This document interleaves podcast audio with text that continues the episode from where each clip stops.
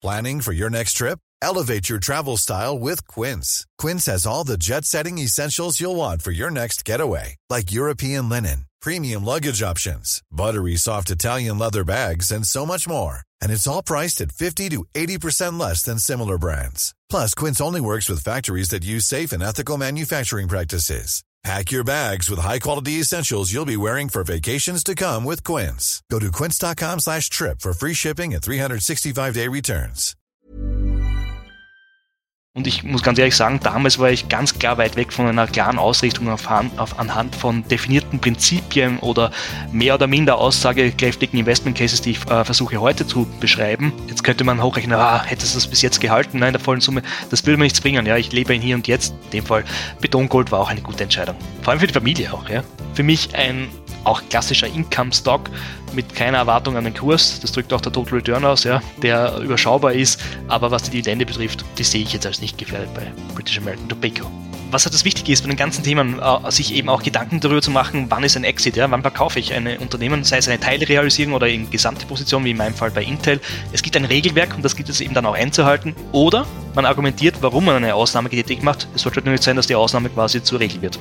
Deswegen habe ich gesagt, okay, Diversifikation ist ein zentraler Bestandteil meines Risikomanagements mit klaren Positionsgrößen. Deswegen habe ich auch diesen Core Satellite äh, den man aus der ETF-Welt auch kennt, ja, oder ein Core ETF und darum Themen ETFs oder Einzelinvestments habe ich bei mir im Einzelinvestment ähm, ja, Portfolio angewandt. Reflexion ja, des eigenen Investmentstils und auch, wie sich dann das in irgendwelchen Tabellen ja widerschlägt, ja, wo man sich Zielgrößen einträgt, äh, darüber halt äh, nachzudenken, ob das noch so ist und sich vor allem auf Basis der Umstände, der externen Umstände ja, anzupassen, weil ähm, ja, was ist schon fest im Leben? Ja? Fest ist, wo sich ein paar Leute treffen und eine Gaudi haben. Ja?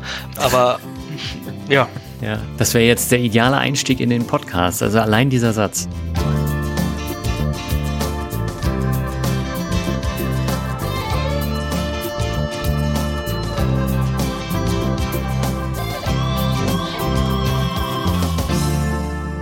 Moin Moin und herzlich willkommen zu diesem Sommerspecial mit den Tops und Flops des bisherigen Jahres aus unseren Portfolios. Denn dieses Special mache ich nicht allein, sondern wieder mit meinem sehr geschätzten Kollegen Clemens von The Dividend Post. Erstmal ein herzliches Hallo nach Österreich, Clemens. Alles klar bei dir? Ja, Servus auch nach Lübeck von meiner Seite. Freut und ehrt mich, dass ich auch das zweite Mal hier bei deinem Podcast als Gast dabei sein darf. Ja, und wie du gut erkennen kannst, die Sonnenbräune steht noch nicht im Gesicht, das heißt, der obligatorische Urlaub fehlt noch. Aber ja, ab Mitte August ist es soweit, obwohl verdient, mögen andere beurteilen. Alles klar. Naja, also wir haben ja hier auch nicht wirklich tolles äh, Wetter, von daher meine Urlaubsbräune ist auch schon wieder weg, aber Gut, das vertiefen wir jetzt nicht. Das Besondere an diesem Special, was wir heute aufnehmen, ist, dass es sowohl als Video als auch als Podcast erscheint. Und das Video, das teile ich dann in zwei Teile, damit es nicht zu lang wird, während der Podcast dann als Ganzes downloadbar sein wird. Und wenn du jetzt als Podcast-Hörer noch keins unserer mittlerweile, ich glaube, sechs Videos haben wir mittlerweile gemacht, gesehen haben solltest, dann schau einfach mal vorbei. Ich verlinke die Videos dann auch in den äh, Show Notes. Und gleiches gilt natürlich auch, wenn du die präsentierten Zahlen, über die wir heute sprechen wollen, sehen möchtest oder die Portfolios oder Bilder im Video, dann schau einfach mal in die Videoversion von dieser Podcast-Episode. Ja, und dieses Mal haben wir uns nicht auf eine spezielle Branche mit zwei oder drei Aktien fokussiert, so wie wir es sonst machen, sondern wir sprechen über ausgewählte Tops und Flops aus den bisherigen knapp sieben Monaten. Wir hätten natürlich auch genau zur Halbzeit Anfang Juli so ein Video und so einen Podcast machen können, aber das war zeitlich einfach nicht möglich und deswegen ist es jetzt Anfang August für unsere Zwischenbilanz natürlich relativ spät. Aber nichtsdestotrotz, wir haben spannende Unternehmen rausgesucht, aber uns ist wieder etwas Kleines dazwischen gekommen, nämlich die Börsenkurse, die sich in den vergangenen Tagen ordentlich entwickelt haben.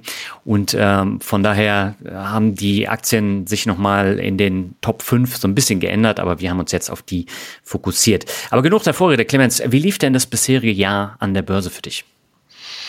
Ja, wenn du über Performance sprichst, dann ist immer die Frage nach der Benchmark, ja, und welche Benchmark ja. wähle ich denn, um den, meine eigene persönliche individuelle an, äh, Investmentstrategie zu vergleichen. Ich behaupte ja für mich selbst, dass ich mich an mir selbst ausrichte, nach meinem eigenen Wohlbefinden, deswegen habe ich auch keine Benchmark. Aber ich kann dir okay. sagen, ja, äh, bei den Kernwerten, die ungefähr die Hälfte meines investierten Kapitals ähm, vereinnahmen, repräsentieren, sieht die Lage sehr stabil aus. Das sind ungefähr, mhm. ungefähr 25 Werte. Über einen davon werden wir auch bei den Tops sprechen.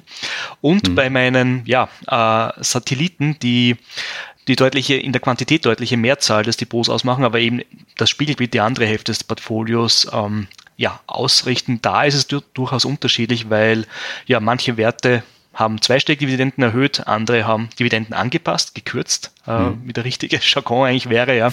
Aber dazu auch an anderer Stelle mehr so zusammengefasst 2023 bisher richtig österreichisch, himmelhoch jauchzend wie zu Tode betrübt, also so wie die österreichische Fußballnationalmannschaft auch spielt. Aber ja, mhm. das ist ein anderes Thema. Ich würde sagen, momentan sind wir, wie du schon richtig an, äh, angemerkt hast, auf der Sonnenseite. Hast du da auch eine gewisse Prozentzahl ähm, vom Portfolio, damit man ungefähr einen Maßstab hat, äh, in welchem Bereich das ist? Natürlich, ja. Ich habe mir den Marktwert vom letzten Jahr angesehen. Also mit was, mit was für einem Marktwert bin ich da rausgegangen und ich bin bei circa knapp 9 bis 10 Prozent. Ja. Müsste so Ende Juni 2023 der Status sein. Ja, das kommt nämlich genau hin mit meinem Portfolio. Bei mir sind es jetzt Stand heute 10,02 Prozent in den vergangenen ja, sieben Monaten sind es jetzt. Also ich äh, habe ja Portfolio Performance, das nutzt du gar nicht, ne? Nein, mein schnörkelloses Excel, ja, Generation Microsoft äh, der 90er Jahre, ja. okay. Naja, und mein Jahr lief an der Börse auch überraschend gut, aber ehrlicherweise, das muss ich auch sagen, weil ich nicht nur auf die typischen Dividendenwerte setze. Du hast ja eben Dividendenwachstum schon angesprochen. Man muss da immer unterscheiden zwischen normalen Dividendenwerten, die relativ schlecht liefen in diesem Jahr, und Dividendenwachstumswerten. Wir werden da gleich nochmal drauf eingehen. Und äh, hätte ich darauf gesetzt, dann wäre das Ergebnis deutlich schlechter gewesen. Aber ich habe ja tatsächlich auch noch mein Themen-ETF-Portfolio. Darüber wollen wir heute ja auch nochmal kurz sprechen. Und auch fast fast alle Big Tech-Unternehmen im Depot und die liefen ja nahezu alle gut. Und das ist auch der Hauptgrund, warum jetzt die großen Indizes wie der MSCI World mit knapp 14 Prozent in diesem Jahr so gut performt hat. Denn äh, wenn man sich das mal anschaut, die Top-Werte sind natürlich Alphabet, ähm, Meta ist mittlerweile wieder da angekommen, eine Tesla ist da drin, äh, Amazon, Microsoft und die haben natürlich einen immensen Einfluss durch die Größe in diesen MSCI World Indizes und die ähm, ziehen den dann natürlich auch entsprechend nach oben. Und davon habe ich jetzt natürlich auch profitiert, aber auch alle Anleger in ETFs. Und ja, die Performance liegt jetzt unter dem MSCI World. Das ist nach wie vor meine Benchmark. Du hast ja gesagt, du hast keine. Das hat einige Gründe und darüber wollen wir heute auch sprechen. Aber ähm, zunächst würde ich tatsächlich sagen, lass uns nochmal über das Thema Dividendenwachstum ähm, sprechen. Jetzt haben wir es ja eben schon erwähnt.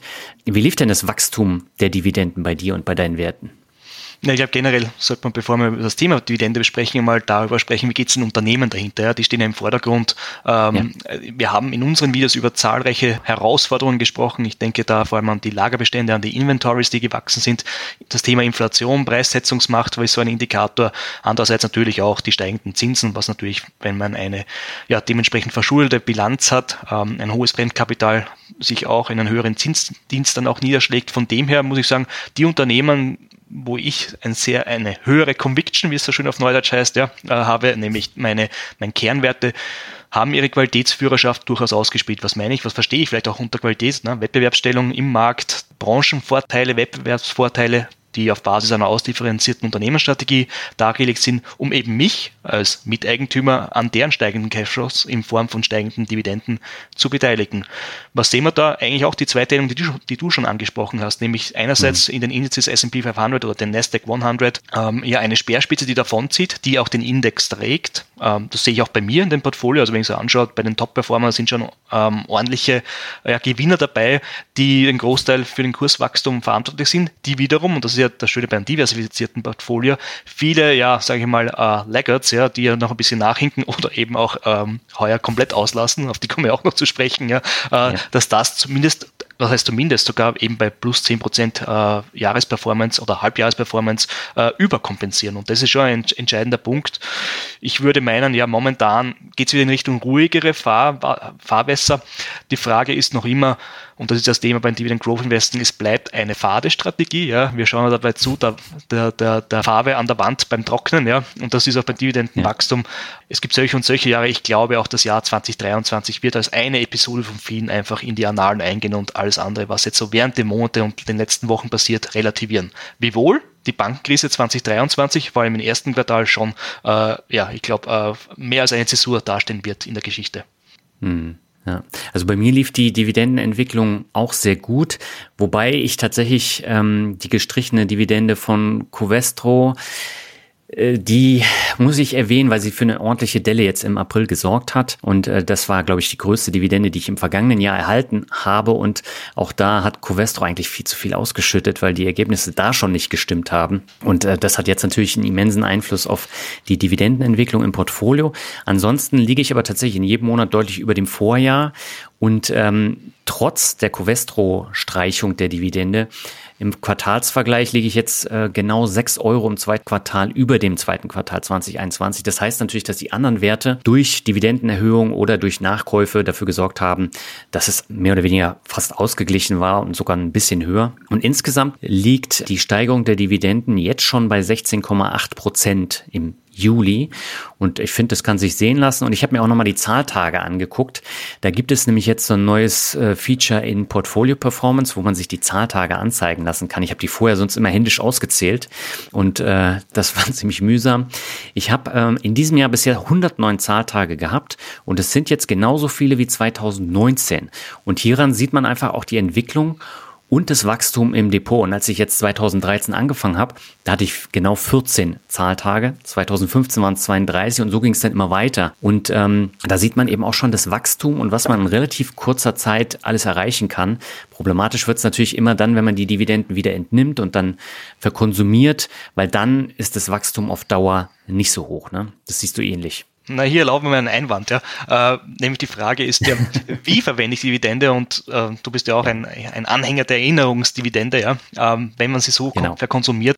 Also für was auch immer, ganz ehrlich, das soll ja jeder souverän für sich entscheiden. Ist es was Wunderbares? Natürlich, der Zinseszinseffekt durch die Wiederveranlagung von Dividenden ja. ist natürlich enorm, aber ich würde es jetzt nicht nur immer rational betrachten. Immerhin leben wir ja auch ein, ein, ein Leben abseits äh, von Finanzen und Excels oder Portfolio Performance. Nee, absolut. Ähm, das äh, sehe ich genauso wie du. Nur äh, die Dividenden, die entnehme ich ja nicht, um davon in Urlaub zu fliegen oder irgendwelche Erinnerungen zu schaffen, sondern dafür habe ich ja ein, ein Sparkonto und da kommt das Geld schon vorher rauf. Einfach damit ich nicht in die Situation gehe, dass ich äh, die Dividenden dann eben ausgebe. Mhm. Ja, bevor wir jetzt ähm, auf die einzelnen Aktien zu sprechen kommen, noch der kurze rechtliche Hinweis bei diesem Videoformat und auch beim Podcast handelt es sich weder um Aktienempfehlungen von uns noch um eine Anlageberatung. Wir geben unsere Meinung wieder und was ihr daraus macht, das bleibt euch überlassen und auch euer Risiko. Wir können aber keine Gewähr für die Richtigkeit der Zahlen und auch der Rückschlüsse, die wir jetzt daraus ziehen, geben.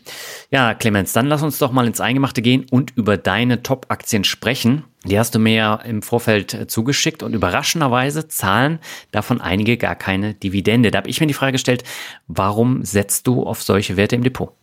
Du meinst, ich bin ein Heretiker. Nein. äh, ja, ich glaube, da muss man wirklich weiter ausholen bei dem Thema. Ähm, ja. Ich habe es auch eingangs erwähnt bei unserem ersten Podcast, ja, so ein bisschen mhm. der Kontext des Ganzen. Prinzipiell würde ich mal sagen, es ist generell erlaubt, ja, dass man unterschiedliche Investmentstrategien im Rahmen seines Gesamtportfolios fährt, die aber natürlich klar voneinander äh, abgrenzt. Ja, ich bin ja phasenweise erschreckt, in welcher dogmatischen, fundamentalen Haltung solche Themen diskutiert werden, ja, oder teilweise diskutiert werden. Aber wenn ich es mhm. eben fundamental haben möchte oder eben emotional, dann fahre ich nach, äh, äh, nach Wien-Hütteldorf, Präferenz Weststadion, ja, und schaue mir meinen lokalen Fußballverein an. Aber das haben wir mal so nebenbei erwähnt. Ich habe halt damals, wie ich begonnen habe, 2011 mit den Investieren in Einzelwerte, vor allem in Unternehmen-Stories mhm. investiert. Ja? Also Unternehmen, die mich interessieren, deren Geschichte. Und ich muss ganz ehrlich sagen, damals war ich ganz klar weit weg von einer klaren Ausrichtung auf, auf anhand von definierten Prinzipien oder mehr oder minder aussagekräftigen Investment Cases, die ich vers äh, versuche heute zu beschreiben, die heute mein Standard sind. Ja? Und dementsprechend, und von Konzentrationsrisiken im Depot rede ich ja gleich gar nicht, ja? oder Risikomanagement. Mhm und ich habe mir eben damals Unternehmen ins Portfolio geholt, äh, 2011 beginnend mit Netflix als mein äh, erster Wert, dann 2012 Amazon und eben wenige Jahre später, ich glaube, das muss 2015, 16 gewesen sein, ähm, mit Tesla die mich interessiert haben von den Personen, die dahinter stehen, von den Personen, die das, also von den Produkten, die das, uh, Services, die die Unternehmen hervorbringen. Ja, das waren die Stories dahinter. Da war jetzt weniger mhm. der Investment Case an sich, ja, Fundamentalanalyse, so uh, wie man bei Tesla schon, schon mehr, gut, war auch eher mehr Bauchgefühl dabei, vor allem 2016, uh, äh, wo wir doch, glaube ich, mehrmals am Rande der, ähm, der Insolvenz standen, zumindest wenn Elon Musk nicht dementsprechend Kapital zugeschüttet hätte oder äh, mhm. zugeteilt hätte. Aber ja, das ist das eine Thema. Und wenn wir über Dividend Growth Investing reden, dann vielleicht sind wir auch ähm, mit dem Thema, warum ich ja als der Dividend Post mit dem Thema sehr äh, subsumiert werde oder assoziiert wäre, ist natürlich schon auch dem geschuldet, dass ich da am Anfang ja, wie soll ich sagen, ähm, ganz klar exklusiv mich auf das Thema Dividendenwachstum konzentriert habe und dann peu à peu eigentlich festgestellt habe, dass Leute sich interessieren für meine Persönlichkeit, für mein, äh, wie ich investiere und dann kommen halt dann solche Themen, auch wie wir heute drüber sprechen, über Werte, die jetzt nicht meiner genuinen äh, Kernstrategie entsprechen. Aber das ist ganz normal, glaube ich. Und von dem her, ja, äh, ist dann die Nummer eins heuer erfreulicherweise Tesla die ich aber gar nicht viel weiter äh, jetzt äh, erläutern möchte. Ich meine, da gibt es genug, die darüber geschrieben werden, ja, teilweise auch sehr äh, interessante Headlines, wo angeblich Tesla ja VW übernehmen sollte, laut einem ähm, ja, äh, einschlägigen Börsenmagazin, nennen wir mal so unter Anführungszeichen. ähm, aber das ist halt immer eine sehr religiöse Diskussion, da gibt es, glaube ich, andere ja. Themen, die durchaus interessanter sind. Hm. Ja, also Tesla gehört für mich ja zu den stets überbewerteten Hype-Aktien. Also KGV äh, momentan von 76, das sagt halt viel aus. Nichtsdestotrotz, ähm, das ist ein Unternehmen, was extrem wächst und auch ähm, die Zukunft gehören wird. Wobei, wir wollen jetzt nicht die Diskussion mit Elon Musk anfangen. Wenn wir uns da Twitter beziehungsweise X äh, angucken, ähm, was da gerade abläuft und auch seine ganzen Ansichten, das ist schwierig und äh, das trägt ja auch alles dazu bei, dass äh, Tesla dann auch wieder Rücksätze hat, wenn er wieder irgendeinen Quatsch äh, twittert. Und für mich persönlich wäre diese Aktie jetzt nicht, wenngleich ich sie über Themen-ETFs jetzt auch im Portfolio habe. Aber ähm, Glückwunsch an alle, die so lange schon dabei sind wie du, weil das macht sich natürlich auch extrem bemerkbar ne, beim Kurzwachstum. Ja, und vor allem auch heuer, ich glaube, year to date sind wir bei knapp 140 Prozent plus. Äh, in dem Fall auch danke, ja. dass er Twitter übernommen hat, weil ich glaube, darauf konzentriert er sich momentan auch sehr, ja, wie er das Unternehmen ähm, ja. unter Anführungszeichen weiterentwickelt, ja, nach seinen Ansprüchen oder eben auch zerstört. Ja. Äh, können manche behaupten das ja auch. Ich, wie gesagt, bei Tesla, äh, die Diskussion, ich glaube, operativ läuft es ganz gut. Ja. Ähm, die Frage ist auch, inwiefern auch noch der Fokus von Elon Musk auf Tesla, Tesla selbst liegt. Ja. Er hat wirklich mhm. auch viele andere Projekte an sich. Und ich fände es auch für die Zukunft ganz, ähm, ja, ganz äh, plausibel und auch äh, eigentlich äh, erstrebenswert, wenn sich Tesla vom Namen Elon Musk deutlich mehr emanzipiert, was das operative oder das operative Management ist gut, aber das eigentliche Management auch schon, äh, wenn man so, so die Strategie verfolgt, ja macht. Ja, absolut. Dann lass uns mal weg von Tesla. Kommen wir zum zweiten Wert. Das ist nämlich auch ein super spannender Wert, nämlich Broadcom ist es äh, bei dir.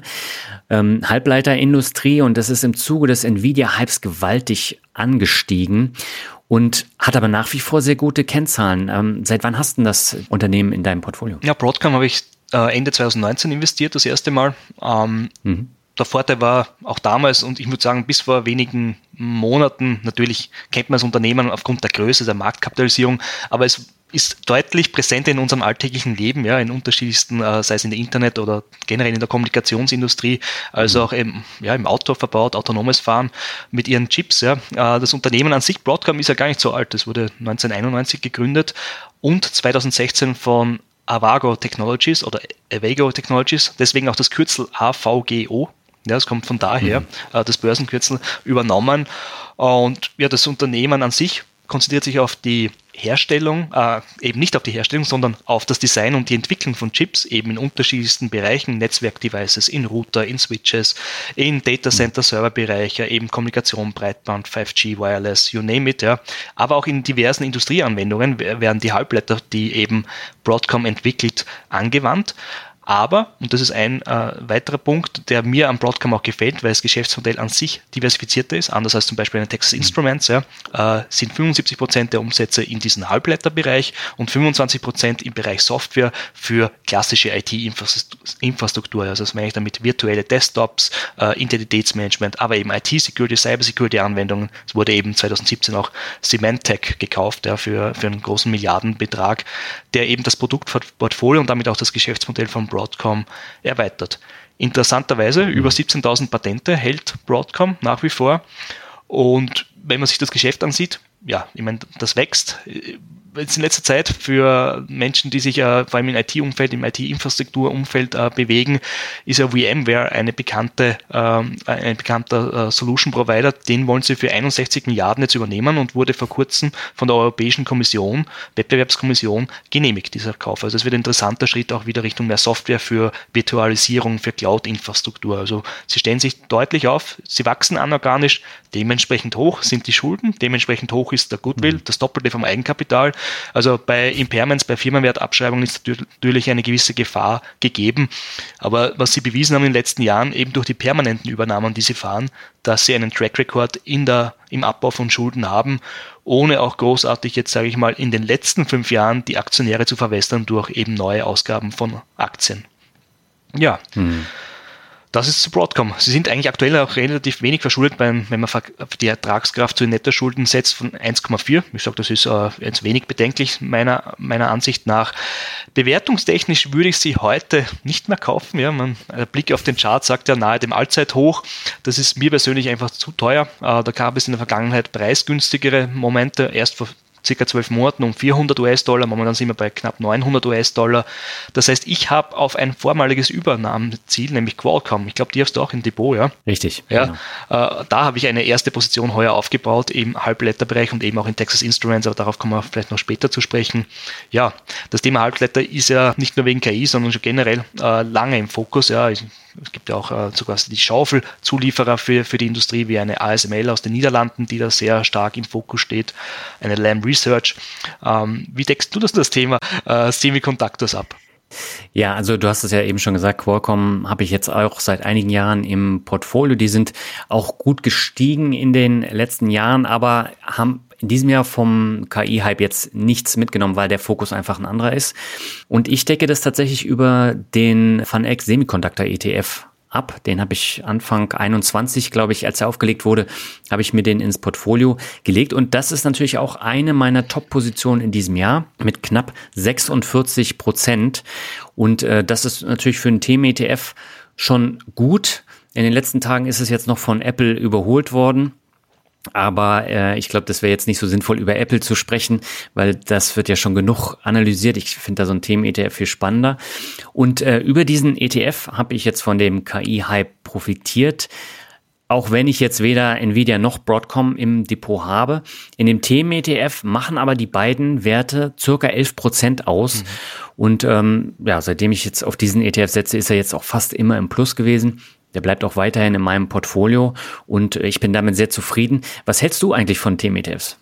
Ja, prinzipiell in der, in, in, in so Halbleiterbranche an sich, ja, wäre ein Beispiel, ich habe es aber anders eingesetzt, nämlich im Bereich Immobilien, darauf komme ich gleich zu sprechen, finde ich sehr, sehr mhm. sinnvoll, ja, auch vor allem in Bereiche, ich denke mal, wo ich eigentlich wenig Ahnung habe, ja, äh, rein aus der, aus der Kompetenzkreis heraus, nämlich Gesundheitsbranche, ähm, Biotechnologie, da machen solche Themen ETFs ja. auf alle Fälle Sinn, wenn man eben in einem breit diversifizierten Ansatz, aber trotzdem konzentriert auf eine Branche hinein möchte.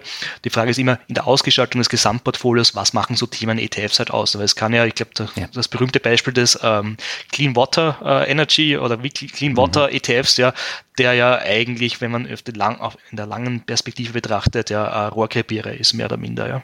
Ja, also du meinst wahrscheinlich den Clean Energy, den habe ich ja auch im Portfolio und äh, der ist ja während der äh, Corona-Pandemie, ich glaube glaub 2020 war es, ist er ja um 120 Prozent angestiegen und seitdem ist er eigentlich äh, auch wieder so schlecht gelaufen wie in den zehn Jahren davor und das ist tatsächlich so ein, so ein Negativbeispiel und äh, ich habe ja damals äh, vor zweieinhalb Jahren jetzt dieses Themen-ETF-Portfolio äh, reingenommen in mein Depot und kann jetzt mittlerweile auch einige Rückschlüsse ziehen. Also die Semiconductors, das ist jetzt ja keine breite Branche, ne? da sind 25 Werte drin. Mhm. Es ist trotzdem eine, eine größere Diversifizierung, als wenn du jetzt nur auf ein oder zwei Werte setzt. Deswegen habe ich es gemacht. Aber wenn ich mir jetzt so die Performance vom gesamten Themen-ETF-Portfolio anschaue, die liegt bei knapp 22 Prozent. Also mhm. eine deutliche Outperformance gegenüber dem MSCI World. Aber man hat im letzten Jahr gesehen, wenn der Bereich schlecht läuft, dann sind nahezu alle Themen-ETFs auch im Minusbereich. Und das war im letzten Jahr der Fall. Da hat es minus 22 Prozent. Also sind wir jetzt äh, mehr oder weniger bei Null. Ne? Also ich habe mir das vorhin nochmal angeguckt. In zweieinhalb Jahren bin ich bei 3,58 Prozent angekommen mit, ich glaube, 13 oder 14 Themen-ETFs habe ich. Ein stinknormaler MSCI World ETF hat eine Performance von über 27 Prozent. Mhm. Mein Aktienportfolio hat eine Performance von 18,92 Prozent gemacht. Da sieht man natürlich, man sollte das nicht überkaufen in das Portfolio, weil das äh, führt dann dazu, dass man hinterherhinkt von der Performance ja, eine gesunde Risikoeinschätzung braucht. Und zum Thema Risiken möchte ich noch ganz kurz auch ja. zu Broadcom was sagen, weil zwei Risiken da immer ähm, äh, mhm. oftmals ins Feld geführt werden. Ja, nämlich das einerseits ist der Apple-Deal. Ja, es, Apple hat ja damit begonnen, glaube ich, vor wenigen Jahren, äh, Intel ja die 15-jährige Partnerschaft zu kündigen und die M1-Chips ja selbst zu produzieren, selbst zu designen. Ja. Äh, ähnlich stand in Raum für die 5G-Chips, äh, die eben Broadcom ähm, designt und herstellen lässt mhm. und dann eben auch vertreibt an, an, an Apple. Doch dieses, äh, da wurde jetzt eben ein Multimilliardendeal, die Höhe wurde nicht genau bekannt gegeben und auch nicht die, die Dauer des, des Kontrakts, ja, dass dieses Risiko jetzt quasi mitigiert wurde, eben für das Thema 5G-Chips, die eben Apple funktion, äh, selbst eben nicht selbst herstellt, sondern von Broadcom beziehen wird. Und das andere Thema ist China. Wenn man sich die Umsatzerlöse nach Regionen ansieht, sticht einem sofort der fast 70 Prozent Anteil, Umsatzanteil bei Broadcom von Asien-Pazifik und davon von 35 Prozent China ins Auge.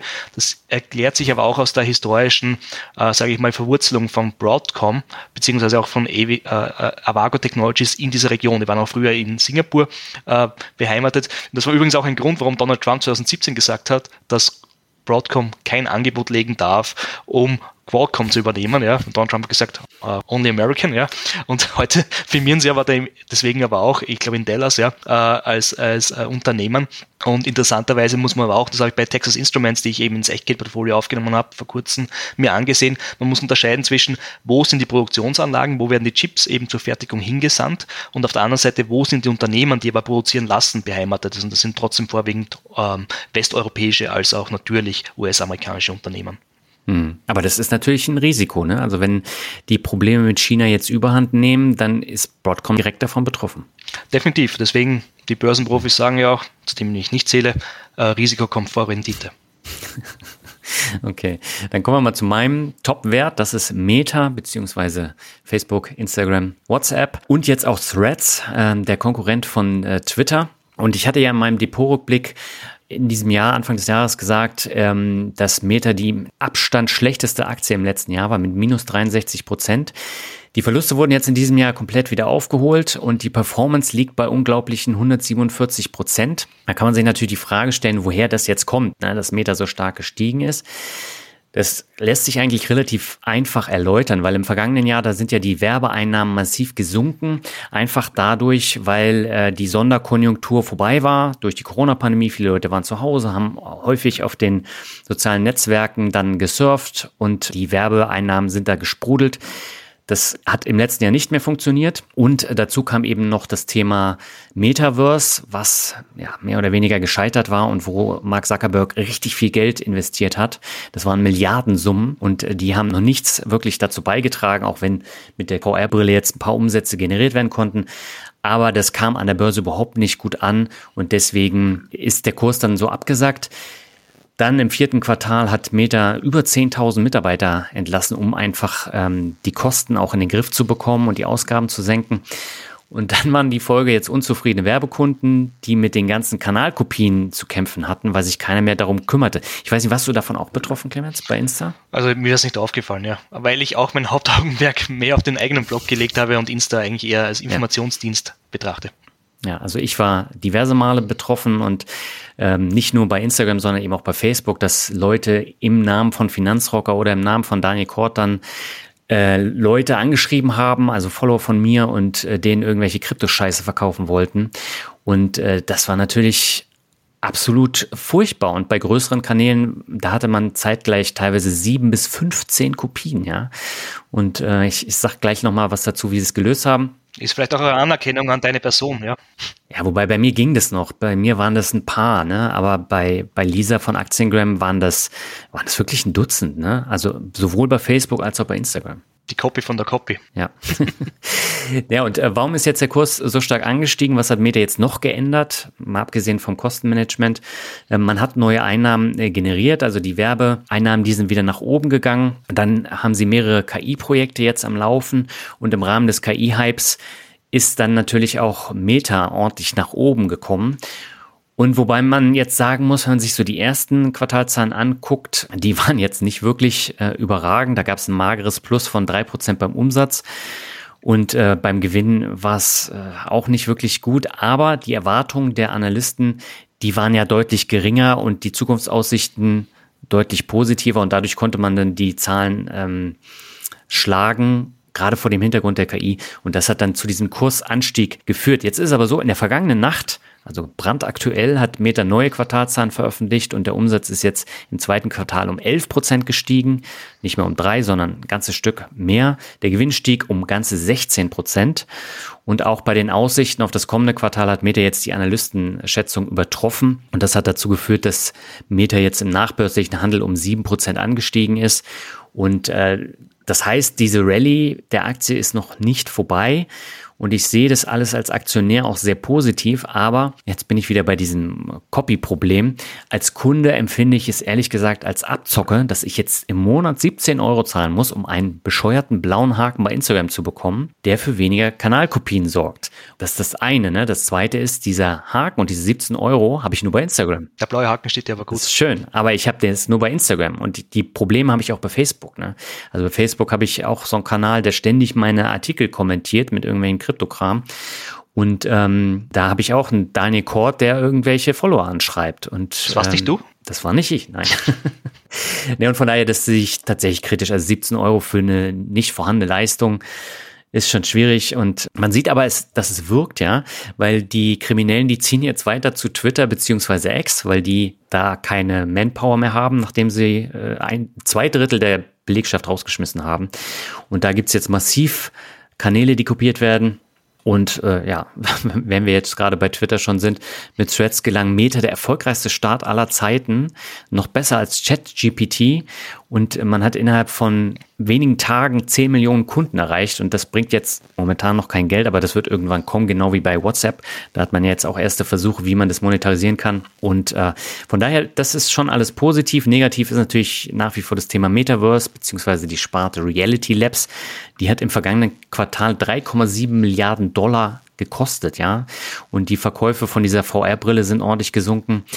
Mark Zuckerberg ist nach wie vor davon überzeugt und äh, muss man abwarten, wie sich das entwickelt. Für mich ist es wirklich so, so eine Aktie, wo ich mir wirklich überlegen muss, ob ich die langfristig noch weiterhin behalten möchte, weil ich mag das Unternehmen einfach nicht und das Potenzial ist mir dann auch egal. Wie siehst du Meta? Ja, ich meine, jetzt muss man richtig sagen, wir haben einen guten Job erledigt, ja, die letzten Monate auch mit dem Kosteneinsparungsprogramm. Ja.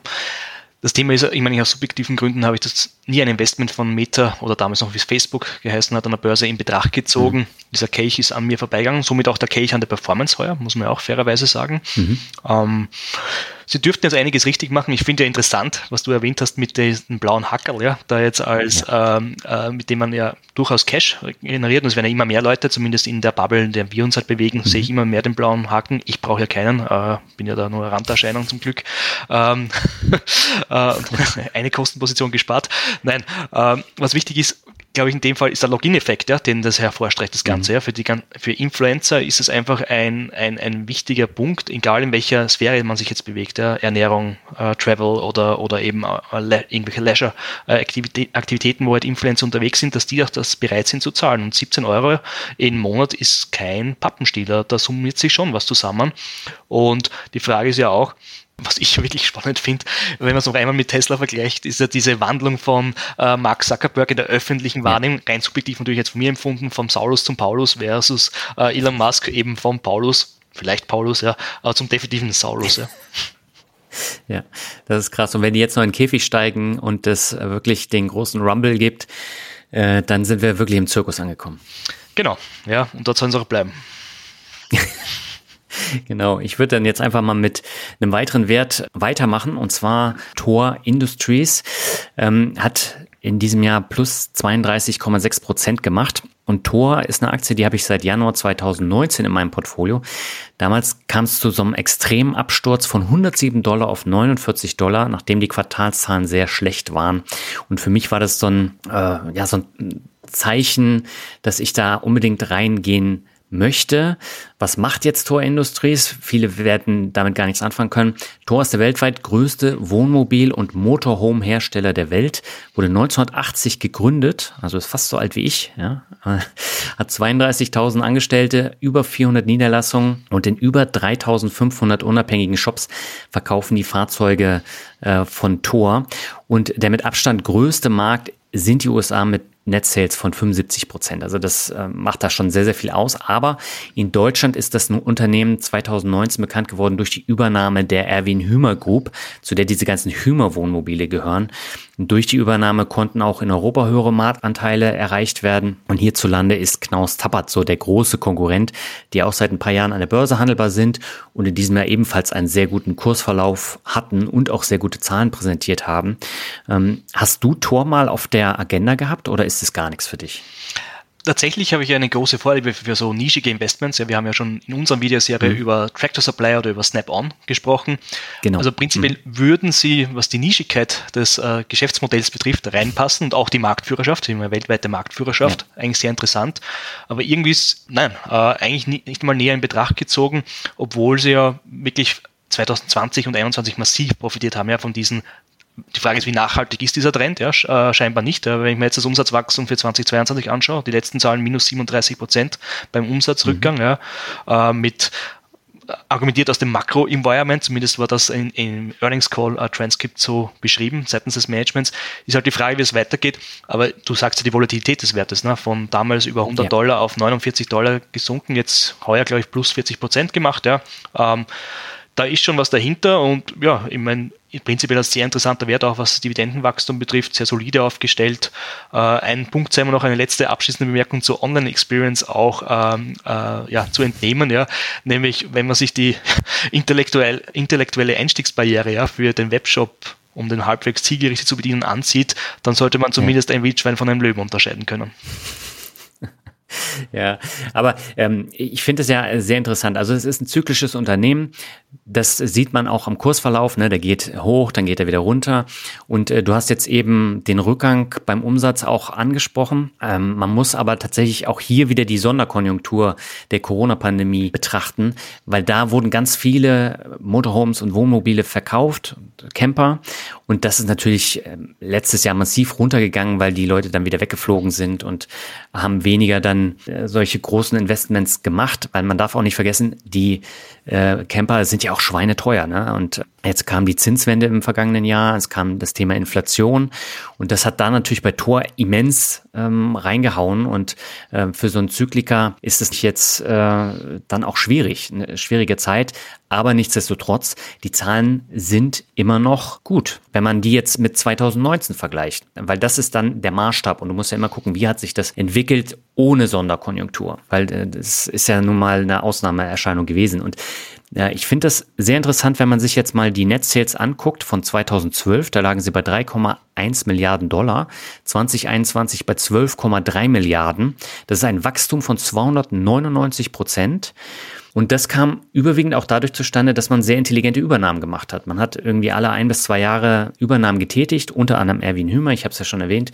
Und ähm, das führt dazu, dass das Unternehmen langfristig halt organisch dann auch wächst ne, durch diese Übernahmen. Und äh, von daher ist das ein Wert, der sehr gut in mein Portfolio passt. Das ist tatsächlich auch das einzige Unternehmen aus der Kraftfahrzeugindustrie. Ja. Und ähm, es ist ein zyklisches Unternehmen, das immer wieder Schwächephasen hat. Das hatten wir 2018, es gab es 2020, es gab es 2022. Für mich waren es immer Nachkaufphasen.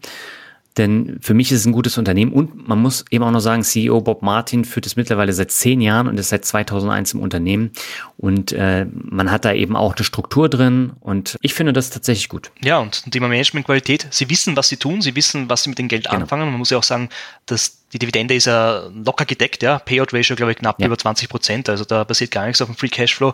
Sie haben keine Aktienrückkäufe getätigt. Das finde ich ja auch sehr interessant. Also nicht einmal opportunistisch mhm. wieder Wert runtergegangen ist, sondern sie haben sich darauf konzentriert, wo kann ich den Umsatz nachhaltig steigern, welche Übernahmen tätige ich und Richtig. ich finde das schon sehr beeindruckend auch. Ja. Also es ist definitiv eine konsistente Unternehmensstory, die das Management hier permanent auch an die Aktionäre kommuniziert, auch wenn es der Markt dann hin und wieder abstraft mit, mit den Werten, aber das ist ja eh normal an der Börse. Ja. Äh, man kann es ja auch als irrationale ja. Äh, ja, Chancen für uns betrachten, als Retail-Investoren an solchen äh, Werten deutlich günstiger ranzukommen. Genau.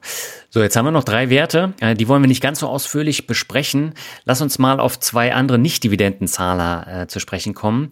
Die haben wir beide im Portfolio, das sind Amazon und Netflix und die gehören zu den Highflyern in diesem Jahr, obwohl Amazon bis in den Mai eins der großen Sorgenkinder war. Ne?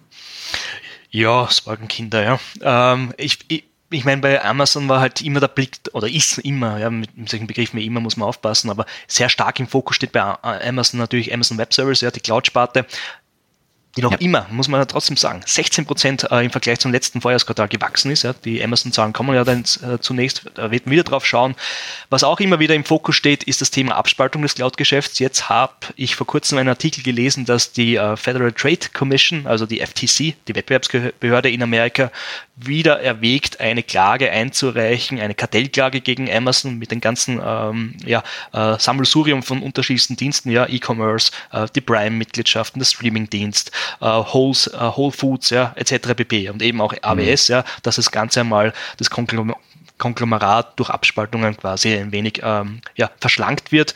Und jetzt vor kurzem erst äh, der AI-Dienst Bedrock, habe davon noch nie gehört, ja, wurde beim letzten AWS Summit vorgestellt. Äh, und hier war unter anderem auch so spannende Tools wie die im Gesundheits-, in der Gesundheitsbranche angewandt werden, wie äh, AWS Health Scribe, das äh, ja dabei helfen soll, automatisch eine klinische Dokumentation zu erstellen. Also das sind so Themen, die Amazon auch treibt, auch im Bereich künstliche Intelligenz.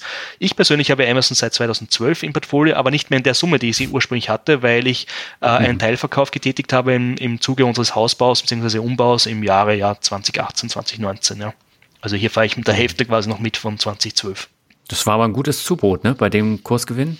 Ja, natürlich, ja. Und deswegen auch jetzt könnte man hochrechnen, ah, hättest du es bis jetzt gehalten? Nein, der vollen Summe, das will mir nichts bringen. Ja, ich lebe in hier und jetzt und ähm, ja, in dem Fall, ja. Betongold war auch eine gute Entscheidung. Vor allem für die Familie auch, ja. Absolut, ja. Und das darf man immer nicht vergessen. Ne? Also das Leben besteht nicht nur aus Börse und Aktien, sondern eben auch aus dem Leben. Und äh, gerade bei einer Familie macht natürlich ein Hauskauf auch Sinn. Wir haben noch einen zweiten Wert. Der zweite Wert? Ja. Ja, den hast du ja genauso lange im Portfolio. Das ist nämlich Netflix. Und äh, ja, Netflix ist auch immer ein Unternehmen, über das man sehr ausführlich diskutieren kann. Wollen wir heute nicht machen. Ist aber auch ein Wert, der sehr stark schwankt. Ähnlich wie Tor. Ne? Also wenn man sich das jetzt so in den vergangenen Jahren äh, anschaut. Ähm, in diesem Jahr gehört es zu den Tops, obwohl die mit zahlreichen Problemen zu kämpfen haben. Es gibt jetzt den Streik der Drehbuchautoren und der Schauspieler.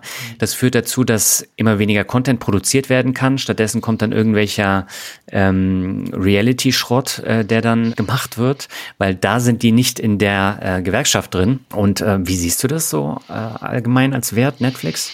Ja, ich habe früher Netflix viel mehr genutzt, ja, aber auch noch deutlich mehr Zeit ja. gehabt, wenn ich vor den Kindern, ja. Ähm, das ist vielleicht auch ein Faktor dazu, plus das Ganze, was man so nebenbei macht.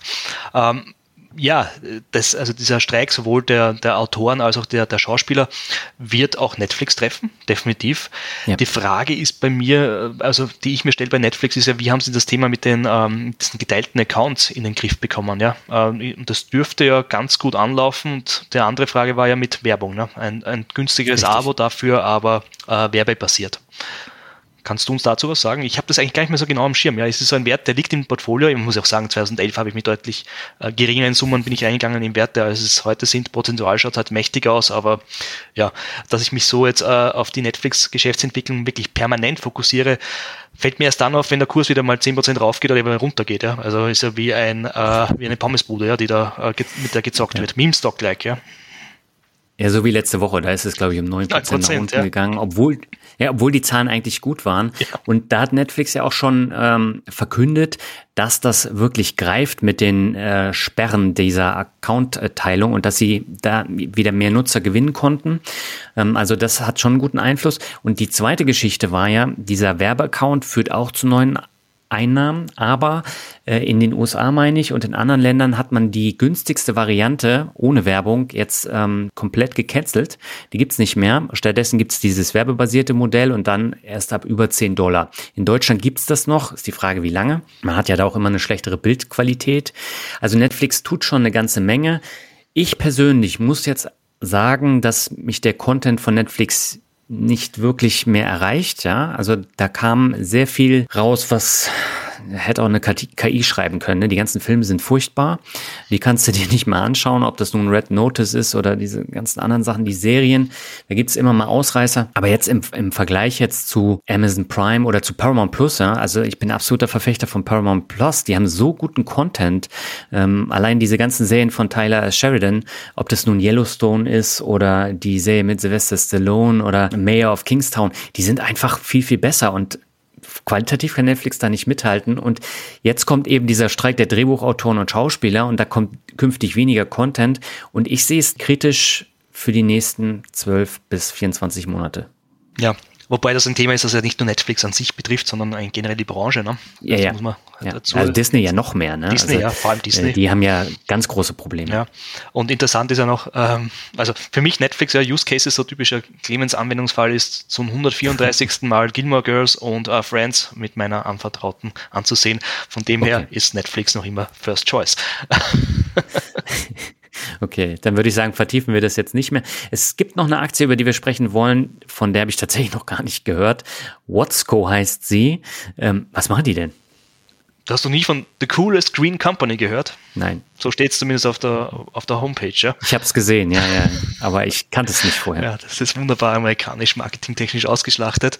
ähm, ich finde es wirklich bereichernd, ja. Äh, auf so ist ein äh, Kontinentaleuropäer zumindest wie ich nie kommen. Auf jeden Fall, Watsco ist der größte Händler von äh, Heizungs-, Lüftungs- und Klima- und Kühlgeräten in Nordamerika. Ähm, Nordamerika mhm. ist auch dort, wo hauptsächlich der Umsatz erzielt wird, nämlich über 90 Prozent. Äh, in den USA vor allem, ja, in den USA und dann noch ein bisschen ja in, in Kanada und in der Karibik.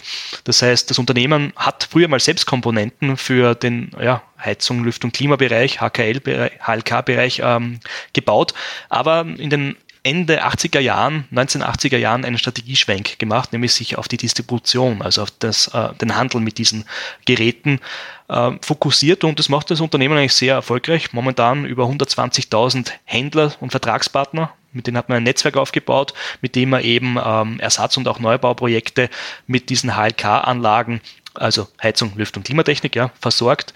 Und sowohl im Wohnbau als auch in gewerblichen Anwendungen findet das Ganze seinen Ursprung. Interessant und da ähm, das Unternehmen wird jetzt einigen wahrscheinlich in den letzten Monaten über den, ja, über den medialen äh, Bildschirm gelaufen sein, nämlich Carrier. Mit Carrier haben sie Joint Ventures gegründet, nämlich mehrere. Und Carrier kennt man jetzt aus der über oder geplanten Übernahme ne, von Fiesmann äh, in Deutschland. Und hier, und das habe ich mal wirklich zweimal durchlesen müssen, aber wirklich 55 Prozent der Umsätze, die Watsco erzielt, stammen aus dieser Kooperation mit Carrier. Ja? Also hier würde ich durchaus von einem mhm. Konzentrationsrisiko oder Abhängigkeitsrisiko sprechen, wiewohl ja die Kooperation scheinbar für beide gut funktionieren. Ja, weil ähm, mhm. sonst würde man, glaube ich, nicht so viel äh, den Ganzen beimessen. Was das ähm, Geschäftsmodell oder Business Model von Watsco betrifft, sehe ich hier durchaus in gewissen Zügen Anleihen an Danaher und Snap-on. Ja? Jetzt Snap-on nicht vom mhm. Franchise her, aber was macht Watsco? Sie ja, kaufen regelmäßig lokale Händler dazu, und da wachsen sie eigentlich ordentlich in den letzten Jahren und stellen denen diverse Dienstleistungen aus der Zentrale zur Verfügung. Was rede ich da? Von Buchhaltung, von Personalwesen, von uh, Legal and, and, and, uh, and Compliance ja, und so Themen, die man eben oder generell Software ja, den diesen Händlern zur Verfügung steht, auch im Bereich der Digitalisierung äh, unternehmen sie sehr viel und die lokalen Betriebe an sich sind aber, die arbeiten dann mit diesen zentralen Tools aber sehr autonom, sind sehr autonom aufgestellt und heute beschäftigt das Unternehmen ca. 7000 Mitarbeiter. Interessant ist, wie verdient das Unternehmen das Geld, ja, äh, indem sie vor allem äh, von Kunden angerufen werden und so als Intermediaren zwischen den Händlern, also zwischen den Händlern einerseits und, und den Reparaturunternehmen sind, ja, und diese Reparaturunternehmen mit die über diverse Vertriebskanäle mit, äh, mit diesen mh, mm, ja, Gerätschaften eben in Heizung, Klimatechnik als auch im Lüftungsbereich ausstatten, vorwiegend eben auch Carrier-Produkte, aber nicht mhm. nur, ja, also es sind auch Honeywell zum Beispiel, die bekannt sind, ja, oder Lennox, äh, das ist alles auf der Homepage auch einsichtbar, welche Geräte das sind. Und ja, sie haben sich eben durch diesen Wettbewerbsvorteil mit diesem großen Netzwerk als die Nummer eins in den USA im Handel äh, etabliert. Und mir ist auch so in dieser Form kein weiteres Unternehmen bekannt. Ja? Also wirklich unmittelbarer Konkurrent, der sich auch nur rein auf diesen Handel von diesen ganzen Gerätschaften konzentriert. Und das ist halt schon auch natürlich ein Wettbewerbsvorteil. Man kann von einem Burggraben sprechen, die Frage ist halt immer so bei Intermediäre, ne? dann werden die irgendwann einmal wegdisruptiert. Mhm. Ich glaube aktuell nicht. Die Dividende macht auch Spaß. Seit 2013 wird sie eigentlich immer regelmäßig zweistellig gesteigert. Die kann man sich auch locker leisten. Die neuesten Zahlen kommen erst in den nächsten Wochen. Und ja, wenn man, was man halt schon noch sieht, Umsatz steigt, Margen steigt, in den Kennzahlen, Gewinn je Aktie steigt, ja, dynamisch. Ähm, ein Punkt, und den, den kennen wir ganz gut aus den vorhergehenden Videos, ist, dass die Lagerbestände enorm gestiegen sind im letzten Jahr. Ja? Also wenn man mhm. nur als Referenz 1,6 Milliarden aktuell sind die Inventories. In den letzten Jahren war es eigentlich in der Regel immer unter einer Milliarde. Also schon signifikant bei dem Unternehmen. Ansonsten, die Hausaufgaben sind auf bilanzieller Seite gemacht fast keine Verschuldung und wirklich ein sehr geringer Gutwill trotz der vielen Übernahmen. Von dem her finde ich, dass Watsco nach wie vor gut auf dem Wachstumspfad bleiben wird, wahrscheinlich aber nicht in der Höhe wie in den letzten Jahren. Mhm. Also ich habe gerade nochmal geguckt, Ausschüttungsquote auf den Gewinn liegt bei 67,5 Prozent. Schon relativ viel, oder? Ja, aber es ist eine situative Momentaufnahme. Ich arbeite lieber gerne mit Durchschnittswerten über die letzten drei, vier, fünf Jahre. Jetzt hat man auch noch die Sonnenkonjunktur mhm. drinnen, ja. Aber ich denke jetzt, wenn man so die Treiber anschaut, die Wachstumstreiber, äh, Leider, ja. Äh, der Klimawandel wird nicht äh, aufhaltbar sein. Ja. Da können wir uns einreden, was wir wollen oder es bestreiten. Äh, das heißt aber, die gehobene Mittelschicht bis auch die Mittelschicht wird mit Klimageräten, und ich sehe es auch in meinem unmittelbaren Umfeld hier. Ja, jetzt natürlich, Watsco ist nicht in Europa ja. tätig, aber äh, man legt sich halt diverse Gerätschaften zu, ja, die es einfach erträglicher gestalten in den Hitzeperioden in seinen vier Wänden ja, zu Hause. Und ich glaube, das mhm. ist unbestreitbar der Wachstumstreiber, der wird bleiben. Wie gesagt, das Wachstum wird an sich äh, fluktuieren, ja, das, aber durchaus ist es noch immer für mich äh, ein halbwegs gesundes äh, Payout-Ratio und die Dividende sehe ich jetzt nicht als gefährdet. Ob sie dann vielleicht nächstes Jahr nur um 9% oder nur um 7% angehoben wird, who knows. Äh, ich denke, das Unternehmen ist gut dafür aufgestellt. Mhm. Ja, ich finde das einfach spannend. Es gibt in den USA so viele Unternehmen, von denen man noch nie oder sehr selten gehört hat. Äh, du hast das Snap-on eben auch schon angesprochen. Da haben wir ja im vergangenen Jahr drüber gesprochen. Ähm, Watsco ist jetzt wieder so, ein, so eine Geschichte, die echt gute Zahlen hat, die natürlich auch ein bisschen äh, ambitioniert bewertet ist. Aber nichtsdestotrotz, ähm, ich glaube, das macht es dann aus, wenn die dann in den Top 5 landen, ja, vom eigenen Portfolio. Ähm, Im letzten Jahr war es ja auch Tractor Supply, ne? Das sind so kleine Werte, die aber trotzdem äh, sehr solide Zahlen haben und die man gar nicht auf dem Bildschirm hat. Und deswegen finde ich das eigentlich ganz gut, dass wir solche Formate machen und über solche Werte dann auch sprechen. Ja, definitiv. Mit offenen Augen durch die Welt gehen. Miss nehmen, weil sie sehr, sehr, sehr stark äh, repräsentiert sind in Florida, wo sie auch ursprünglich herkommen, ja, äh, in den Sunbelt States mhm. sehr stark positioniert sind, auch aufgefallen. Ja, nach Peter Lynch eben mit offenen Augen durch die Welt gehen. Aber ich finde auch bei uns haben wir den einen oder anderen Hidden Champion, äh, sowohl in Deutschland natürlich, ja, deutlich ja. größer als Österreich, aber auch in Österreich selbst, ja, im ATX oder beziehungsweise ja, im ATX sogar, ja, gibt es den einen oder anderen interessanten Wert, der natürlich sage ich mal, in der größeren Öffentlichkeit wenig bekannt sind, aber auch ähm, dementsprechend Rendite liefern kann. Lass uns mal über dein öffentliches Portfolio sprechen. Du hast ja im vergangenen Jahr ein Echtgeldportfolio gestartet. Ähm, wie ist es denn dazu gekommen? Warum hast du das gemacht? Das ist eine gute Frage, die ganze Arbeit. Nein, aber Na, ich würde, äh, wie ich jetzt äh, Anfang 2021 mit dem Thema quasi in die Öffentlichkeit gegangen bin als der Dividend Post, ja, wurde ich ja gefragt, na, wie schaut dein privates Portfolio aus? Wie investierst du? Äh, wie ist deine Investmentstrategie? Alles ähm, ja durchaus, ähm, ich sag mal, legitime Fragen. Und ich habe mir gedacht, okay, was wäre ein Weg, um, da, um die Allgemeinheit quasi an dem Thema ja, mit teilhaben zu lassen? Oh, ohne jetzt mein privates Portfolio äh, mit ja, äh, auf Common Beistrich quasi äh, zu äh, disclosen. Und da war halt das Thema, okay, zum De Thema Dividend Growth Investing möchte ich ein Echtgeldportfolio, also mit echtem Geld, ja, das ich investiere, anlegen, wo ich mich sehr stark auf die beiden Begriffe, die meiner Meinung nach eine sehr gute Symbiose ergeben, nämlich Qualitätsunternehmen in Kombination mit Dividendenwachstum, ja, lege.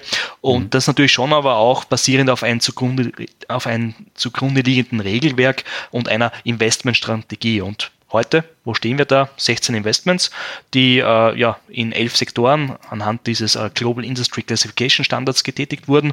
Äh, für jeden dieser Investments, das ist immer sehr wichtig, gibt es einen mehr oder minder ausführlichen Investment Case, ja, der die Themen auch, also die Unternehmen auch äh, durchleuchtet und auch vor allem meine mhm. Äh, Gedanken äh, darin auch zum Ausdruck bringt, warum ich in das Unternehmen investiere.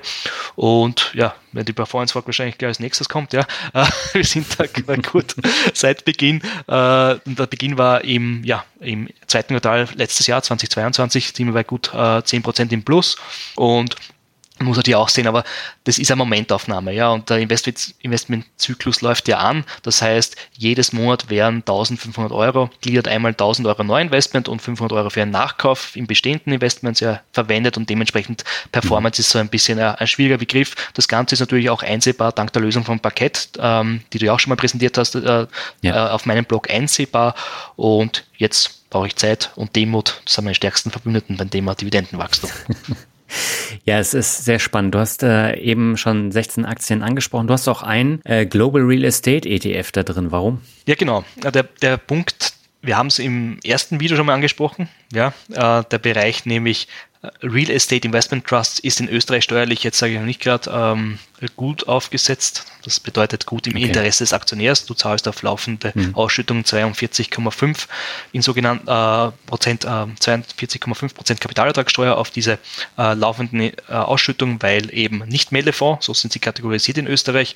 Das heißt, über ja. ETFs habe ich einen Weg gefunden, einen ausschütteten ETF von FANAC äh, Global Real Estate äh, hier in dieser Branche zu partizipieren mit laufenden Ausschüttungen ja, zwischen 4,5 und 5 Prozent circa Dividendenrendite, die mir eben auch ein Exposure in den Immobiliensektor, den ich schon noch als wichtig erachte, gibt. Und ja, deswegen ist dieser ETF als Themen-ETF hier angeführt und deckt den ganzen Bereich Immobilien ab. Mhm. Du hast auch einige Unternehmen drin, über die wir in der Vergangenheit schon gesprochen haben. Also Home Depot ist da drin, Snap-on ist da drin, Union Pacific ist da drin, Unilever ist da drin. Aber es sind natürlich dann auch so kleinere ähm, Sachen drin, über die wir noch nicht gesprochen haben oder auch größere. Ne? Ähm, aber ein Wert ist da drin, über den wir heute sprechen wollen, nämlich ähm, CVS.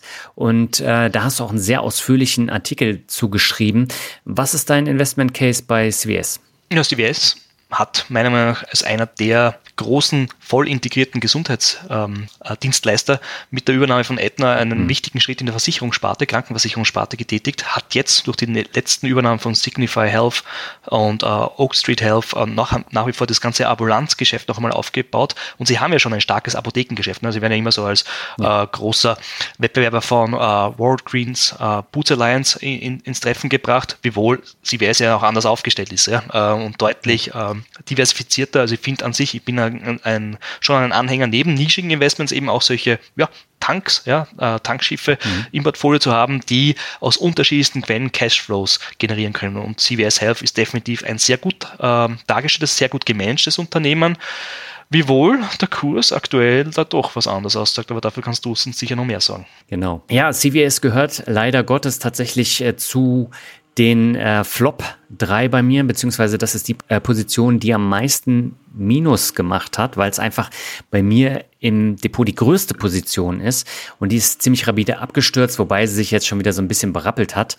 Aber nichtsdestotrotz bin ich von dem Unternehmen überzeugt. Du hast ja jetzt auch schon so ein paar Punkte genannt und ähm, ich habe ja die Erfahrung gemacht, wenn man in CVS-Läden geht, die sind wirklich alle schlecht, unaufgeräumt, völlig überteuert. Ich weiß nicht, du warst ja auch in den USA. Warst du da mal im CVS drin? Ich habe gegenüber von einem übernachtet in, in einem großen Hotelkomplex. Ja. Ähm, ich bin aber nicht reingegangen. Ja. Dabei heißt ja der Name Consumer Value Stores. Ja, aber da ist nichts mit Value. Value ist die Aktie, was die Bewertung betrifft. die ist momentan tatsächlich Value, aber du hast es ja schon gesagt, die haben ja 2018 den Krankenversicherer Aetna übernommen und äh, haben sich hoch verschuldet. Das war ja ein großes Problem. Aber man hat die Zeit dann wirklich genutzt, diese Schulden sukzessive abzubauen. Man hat die Prozesse miteinander verzahnt und ähm, die ersten Erfolge der Transformation zum digitalen Gesundheitskonzern, die sieht man jetzt eben auch in den Zahlen. Und deswegen hat man sich jetzt auch gesagt, ähm, wir möchten das noch weiterführen, weiter verzahnen, die Transformation vorantreiben. Und wenn man mal einen Blick auf die Zahlen wirft, ne, 2022 allein über 10 Millionen virtuell Mental Health Besucher, 8 Millionen Besucher des Active Health Dashboards und über 47 Millionen unterschiedliche Besucher, denen geholfen werden konnte. Und es gibt sogar die Möglichkeit, als Aetna-Kunde diese virtuellen Arztbesuche dazu machen. Das wird dann auch gemessen, wie viele das in Anspruch nehmen. Es gibt diese sogenannten Minutenkliniken, die äh, sind ja dann direkt in zahlreichen CVS-Filialen dann. Und ähm, da kann den Leuten ohne Krankenversicherung dann auch schnell geholfen werden. Ne? Und gerade dieses Krankenversicherungssystem ist in den USA einfach ein riesengroßes Problem. Und äh, von daher macht CVS da ziemlich viel richtig, auch wenn sie jetzt schon wieder äh, zwei Firmen übernommen haben. Einmal Signify Health, hast du ja schon gesagt, für 8 Milliarden. Und ähm, die zweite Übernahme war Oak Street für 10,6 Milliarden. Also das sind äh, fast 20 Milliarden und das führt dann natürlich auch dazu, dass man äh, sich wieder verschuldet und die erstmal abbauen muss. Ne? Na, vor allem haben sie auch ein ordentliches Premium für beide Unternehmen bezahlt. Ich glaube, für Oak Street genau. waren es 80 Prozent und für Signify über 50 Prozent Premium ja, zum, zum Aufschlag. Ja, natürlich. Ich meine, auf der anderen Seite, das Unternehmen hat bewiesen, wie du auch gesagt hast, dass sie konsolidieren können, ja, dass sie Schulden ja, abbauen können genau. und dass sie dann in der weiteren Folge, und das ist schon zweimal wieder geschehen, seitdem die Dividende quasi eingefroren war, also nicht konstant gehalten mhm. wurde, ja, ähm, dass man nicht mhm. falsch versteht mit eingefroren, ähm, dass sie jetzt schon wieder zweimal erhöht haben, jeweils 10 Prozent. Also da ist durchaus dann schon auch der Fokus auf den Aktionär, dass man den auch beteiligen lässt. Ich glaube, das kam halt auch ein bisschen ungut an ja, bei den Aktionären, dass jetzt schon wieder Übernahmen sind, wo man gesagt hat, nach Etna ist es eigentlich Konsultierung, jetzt, jetzt, ja. jetzt äh, quasi Licht am Horizont, äh, Silberstreifen am Horizont, dass man wieder investiert in das Unternehmen im Sinne von, wir können jetzt Shareholder Value wieder kreieren, ja, indem man die Kapitalallokationsstrategie dementsprechend anpasst. Na gut, ich persönlich habe gesagt, ich habe ja heuer das erste Mal begonnen, mit CVS zu investieren. Ich habe bis dato mhm. war ich nicht in CVS investiert und habe dann eben auch parallel in meinem privaten Depot immer wieder nachgekauft.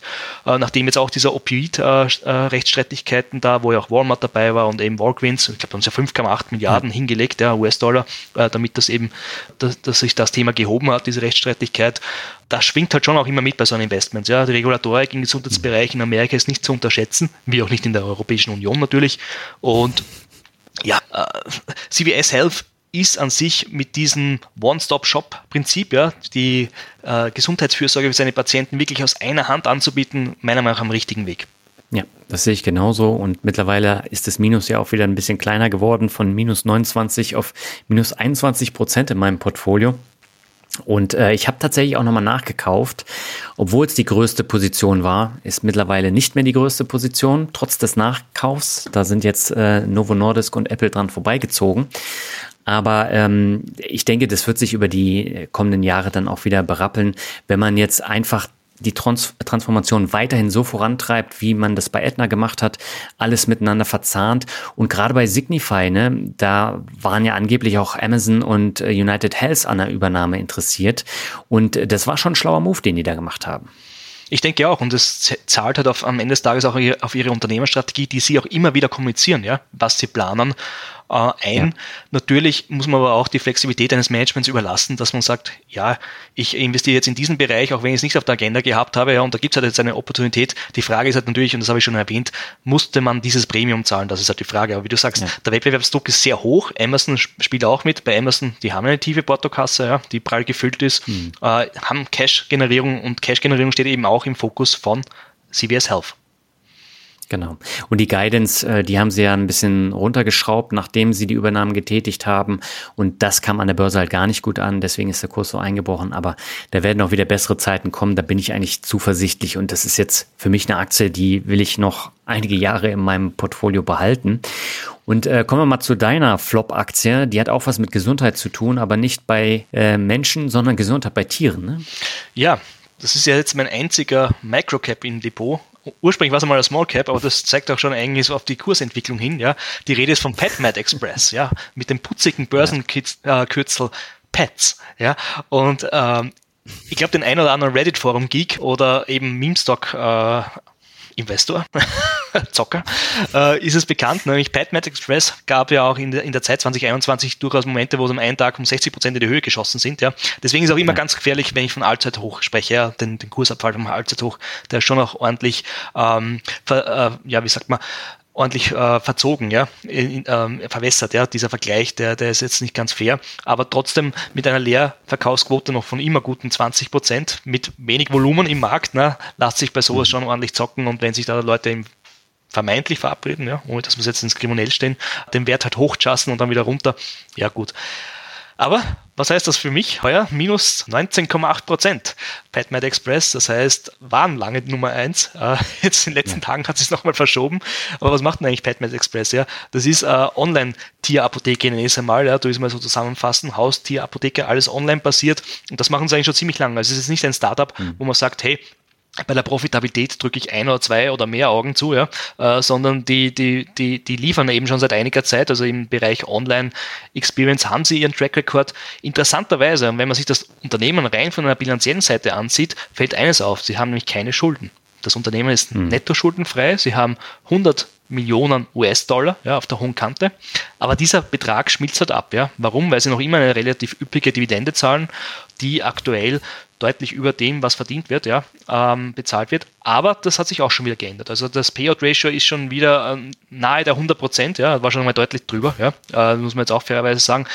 Aus einer Total Return, also Gesamtrendite-Sicht, war es natürlich in den letzten fünf Jahren ein totaler Flop, ja, 50 Prozent mhm. minus, äh, wenn ich die Dividenden äh, inkludiere und wenn ich nur auf den Kurs schaue, minus 60 Prozent. Aber wie gesagt, Allzeithoch war eben auch äh, diese, diese Meme-Stock-Zeit, ja, diese Reddit-Forum-Zeit, die ist nicht ganz fair.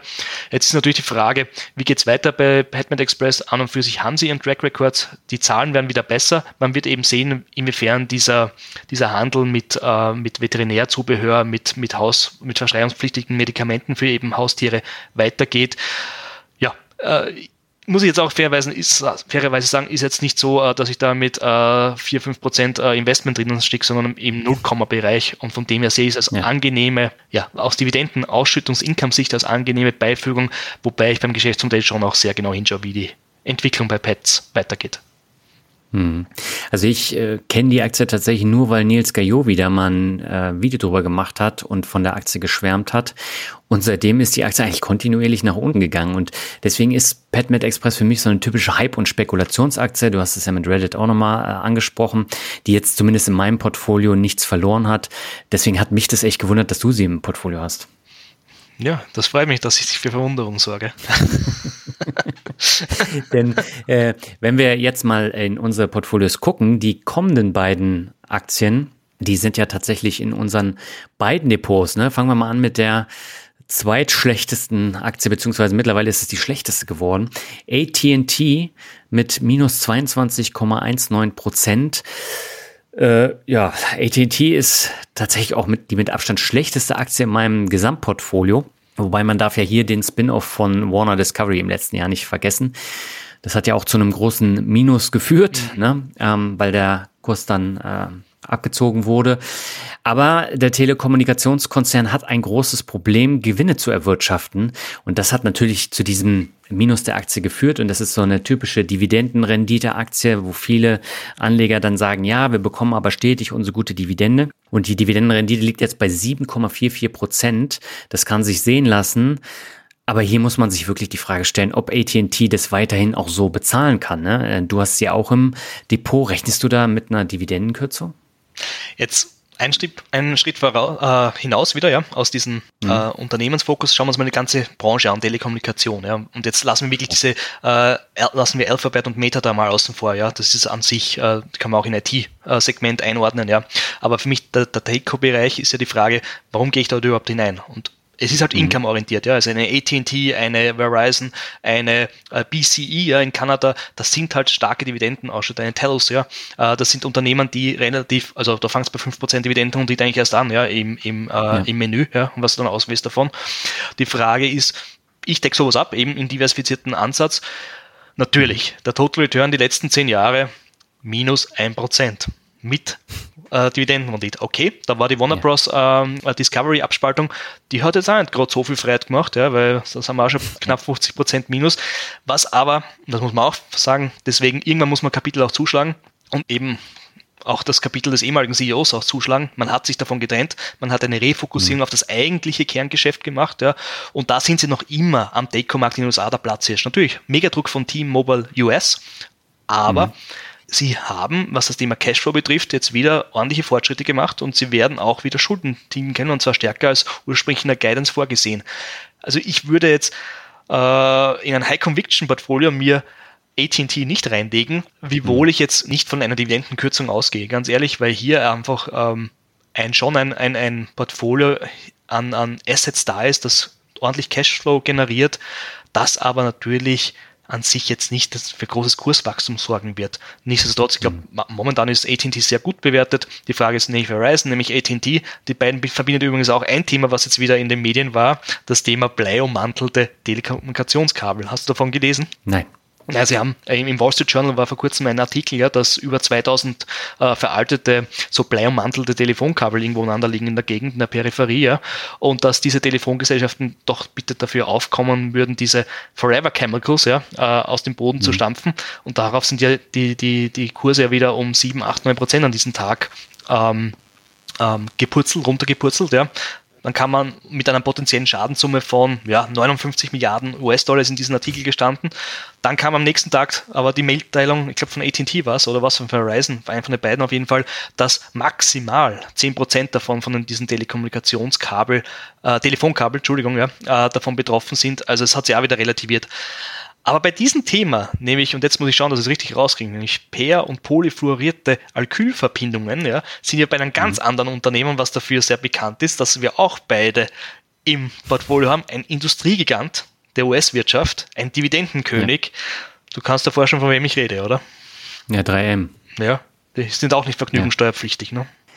Nein, nein, äh, da sprechen wir ja gleich nochmal drüber. Aber einen kurzen Punkt habe ich noch bei AT&T und zwar, die haben ja auch erst gestern aktuelle Zahlen präsentiert und da hat man auch gesagt, dass man zwei Milliarden Dollar an Kosten einsparen kann und das ist natürlich dann schon mal ein Fortschritt. Und auch angesichts der hohen Verschuldung ist das natürlich wichtig.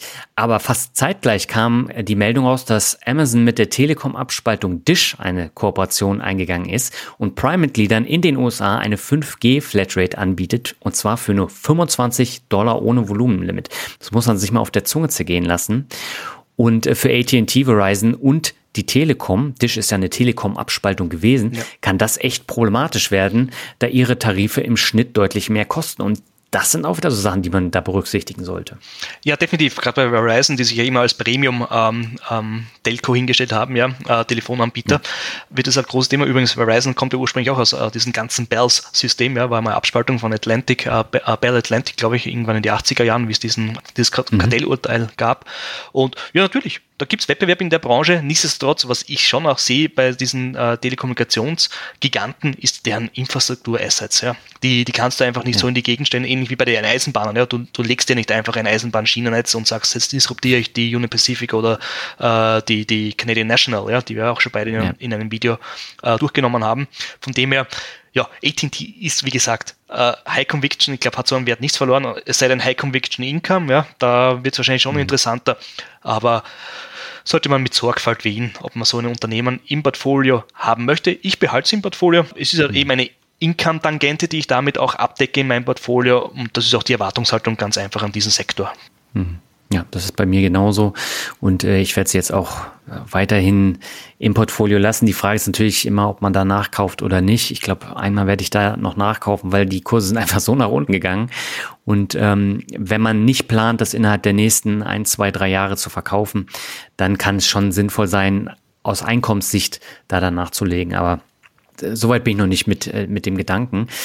Ein anderer Wert, du hast es eben schon erwähnt, ist ja die Minnesota Mining and Manufacturing Company, also 3M. Der Konzern hat sich ja völlig verzettelt mit der Produktpalette von mehr als 50.000 Produkten und natürlich auch mit der Qualität der Produkte, denn es gab, wie du schon eben angedeutet hast, zwei schwerwiegende Klagen, die wie Blei auf dem Kurs liegen und den auch runterdrücken. Zum einen waren das ja diese Ohrstöpsel für das Militär, die nicht richtig funktioniert haben, wodurch einige Soldaten jetzt ihr Hörvermögen eingebüßt haben sollen. Und zum anderen ging es um diese Forever Chemicals von 3M, die ähm, bei Löscharbeiten eingesetzt wurden und an vielen Orten jetzt auch für Verunreinigung des Wassers gesorgt hat. Ne? Genau. Also 3M ist ein Trauerspiel, muss man sagen. Ja. Äh, seit der, ja. Sie haben es, glaube ich, auch das Corona-Tief jetzt mittlerweile unterschritten. Da, da spielt sich auch ein Total Return relativ wenig ab. Die letzten fünf Jahre minus 35 Prozent, äh, nur im Kurs minus 45 Prozent. Da gab es jetzt nicht da die Abspaltung, wo du auch, sage ich mal, ein kleines Kompensationspaketchen in Form wie bei AT&T mit Warner Bros. Discovery bekommen hast. Ähm, wir haben hier einen hohen Goodwill-Anteil am Eigenkapital. Jetzt haben sie zwar wieder mal den Ausblick angehoben, nachdem sie im letzten äh, Quartal gesenkt haben, aber halt auch nur um 10 Cent äh, pro Aktie. Man muss halt auf die Free Cashflow-Entwicklung bei 3M schauen. Die letzten Dividendenerhöhungen waren ja kosmetischer Natur mit jeweils, glaube ich, einen Cent, ja, also im 0,%-Bereich, ja. eben um diesen heiligen Status des Dividendenkönigs äh, aufrechtzuerhalten. Ich meine, ganz ehrlich, da ist auch äh, dieses Marketing-Level um Dividendenkönige und Dividenden-Champions, Aristokraten irgendwo auch enden wollend in meiner äh, Geduld, weil ich sage, warum? Jetzt wurde auch argumentiert beim letzten Mal, ja, äh, in der Automotive-Branche gibt es eben Probleme. Äh, jetzt schaue ich mir den Mitbewerber an, den größeren ja, Illinois Toolworks, da geht der Kurs nur nach oben, ähm, bei deutlich äh, ähnlichen Exposure in der, Automo in der Automotive-Branche. Und was das Thema Dividendenkönig betrifft, ja, manche sagen ja auch, boah, 3M 5,5, 6% Dividendenrendite, die locke ich mir jetzt ein als Risikoprämie. Das ist keine Risikoprämie. Es gibt keine Garantie auf eine Dividende. Und in dem Beispiel sei aus Dividendenkönig Mann das Beispiel aus diesem Jahr, Vanity Fair Corporation, äh, VFC, ja, erinnert, die die Dividende ordentlich kürzen mussten. Das heißt nicht, dass es bei, bei 3M der Fall ist ist noch immer einer der größten Arbeitgeber in der US-Industrie, hat wirklich ein riesen Konglomerat, aber sie verschlanken sich und das machen sie seit einiger Zeit. Sie haben jetzt im April wieder 6000 Headcounts gestrichen. Mhm. Sie sind in der Restrukturierung seit Jahren. Sie wollen ja noch immer diese Consumer Health Sparte, die bis zu 45 Milliarden US-Dollar einspielen könnte, ja, abspalten. Da habe ich jetzt in der letzten äh, News nichts dazu genaueres gelesen. Müsste man sich nochmal das Earnings Transcript genauer durchlesen, was da geplant ist. Aber für mich war wirklich einmal 3M ein Basisinvestment im Bereich Industrie. Jetzt ja. habe ich meine Meinung dahingehend revidiert, dass sie halt eben aus diesen vom Core in Richtung Satellite gewandert sind. Ich, ich halte daran fest, ich stocke aber nicht in dieser Kursschwäche auf. Also für mich ist es einfach dahingehend hat sich erlegt, dass mein Optimismus sich deutlich eingedrückt hat, ja, was 3M betrifft. Wie schaut mhm. das bei dir aus? Ja, ich habe tatsächlich da schon nachgelegt und zwar im letzten Jahr und in diesem Jahr. Äh, und es heißt ja immer, man soll äh, schlechten Aktien äh, das Geld nicht hinterher schmeißen, weil sonst ist es halt weg. Ja gut, also 3M ist auch wirklich ein Wert, der auf der Kippe steht. Letztes Jahr gab es ja noch diesen Split-Off ne, von Garden Spin. Mhm. Und äh, das ist ja ein Unterschied zur zum Spin-off, äh, weil als Anleger kann man hier auswählen, ob man jetzt die alten 3M Mutteraktien behalten will oder Aktien der neuen Tochterfirma ins Depot nimmt. Da habe ich mir auch die Frage gestellt, warum haben die das so gemacht? Weil eigentlich will doch keiner äh, von, äh, von diesem neuen äh, dann die Aktien drin haben. Oder kennst du jemanden, der das gemacht hat? Also ein Split-off macht ja jetzt zum Beispiel gerade Johnson Johnson ne? mit dieser äh, Consumer Health Sparte, die ja. Die eben, wo du eben wählen kannst, ja, eine Johnson Johnson Aktie für sieben oder acht äh, von den neuen Unternehmern. Also das machen durchaus Unternehmen. Was ist der ultimative, wirkliche, ähm, das rational ist, das besprochen wird, ja, weiß nicht, ich habe keine Standard, keine Standleitung in die C-Suite, ja, von diesen Unternehmen, würde mhm. mich wirklich interessieren, ja, was so der Rational ist, ob wirklich die Kurspflege ein Thema ist ja, im Kursbild, man gibt einen Abschlag, ne, haben wir ja bei, mhm. bei AT&T massiv gesehen, ja, äh, um 4, 5 ja. Dollar, glaube ich, an den einen Tag oder mehr sogar, ich weiß gar nicht mehr, was es genau war, wie hoch, ähm, das könnte eine Überlegung sein, schlussendlich, ja, die Aktie ist Underperformer, die Frage ist, das Unternehmen hat noch immer Power. Also ich glaube schon auch, ich meine, das, das, Unternehmen existiert schon so lange. Nichtsdestotrotz, auch Giganten sind nicht davor gefeit, sich dementsprechend Nein. reshapen, abzuspalten, sich zu fokussieren und vielleicht dann in ein paar Jahrzehnten wieder mehr in Konglomeratsrichtung zu gehen. Das ist halt immer dieser, ja, dieser Zyklus zwischen Zentralisierung, Dezentralisierung, Insourcing, Outsourcing und eben auch bei Abspaltung und dann halt wieder äh, vielleicht Insourcing zu betreiben. Ne? Hm. Ja, aber man darf eben auch nicht vergessen, wenn jetzt da noch äh, weitere Spin-offs kommen oder äh, Aktiensplits, kann ja auch sein. Ich muss jetzt jedes Mal 20 Euro dafür zahlen und das wird dann natürlich extrem teuer irgendwann. Ne? Und äh, das ist für mich auch nochmal ein Grund, die Aktie dann auf den Verkaufsthron zu setzen.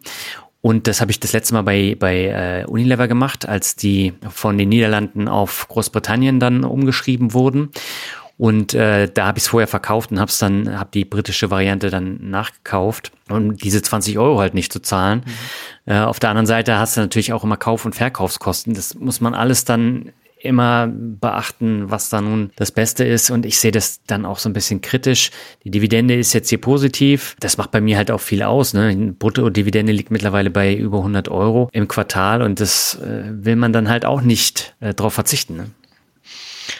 Ja, aber wiewohl das nicht der ausschlaggebende Punkt wahrscheinlich sein wird, ob du hier aufstockst oder nicht ne, in Zukunft ähm, und wirst das Unternehmen auch an anderen Kriterien wahrscheinlich messen als ähm, ja, fundamentalen Kriterien, wie geht die Free Cashflow Entwicklung, wie sieht die Unternehmensstrategie aus, das wäre auch mal interessant, ja, ob es da ein Update dazu gibt auf der nächsten ja. Investorenkonferenz und da sollte man 3M durchaus einen, einen größeren äh, Fokus haben als auf einzelne KPIs und vor allem, wenn es nur um die Dividende geht. Ja. Ich habe jetzt noch einen ganz äh, kurzen Wert, ähm, der ebenfalls in den Top 3 jetzt ist, nämlich British American Tobacco mit minus 18,24 Prozent. Hast du eigentlich Tabakwerte in deinem Portfolio? Ja, es ist mein zweiter Chick-Wert, ja, wie man sagt in Österreich, die Chick, ja, äh, neben Altria. Okay, also hast du auch dieselben Zigarettenfirmen wie ich im Portfolio mit Altria und äh, British American Tobacco. Und die habe ich irgendwie Anfang letzten Jahres gekauft, ist dann ordentlich nach oben gegangen. Und äh, da habe ich dann auch immer nachgekauft. Und äh, dann kam eben die Meldung raus, dass äh, BAT jetzt so den Markt für alternative Rauchprodukte verpennt hat, komplett verpennt. Ne? Und man hat zwar ein paar Produkte, die auch nicht schlecht laufen, aber jetzt im Vergleich zu Philip Morris International hat äh, BAT jetzt ganz klar das Nachsehen in dem äh, Bereich. Und äh, das dauert jetzt natürlich auch wieder eine Zeit, bis ähm, diese Produkte dann ins Laufen kommen, neue äh, dann auch entwickelt werden und äh, auf den Markt kommen. Und äh, das heißt, man muss dann ein bisschen abwarten, bis da was passiert. Äh, und ich sehe jetzt generell ähm, British American Tobacco für die Zukunft ganz gut aufgestellt und ist auch eine gute Ergänzung zu Altria. Ne, Altria hat ja noch diesen AB InBev ähm, Anteil, der ja da auch noch so ein bisschen diversifiziert und äh, die sind ja nur in den USA tätig. Ähm, BAT ist ja weltweit tätig, hat ja auch gute Marken mit Lucky Strike und Dunhill ist da, glaube ich, noch mit dabei. Abgesehen jetzt von der hohen Dividende, die beträgt ja 8,52 Prozent, ist ja schon echt krass. Ähm, da kommen aber immer wieder Gewinne rein. Ne? Und das ist der Unterschied jetzt zu AT&T oder 3M.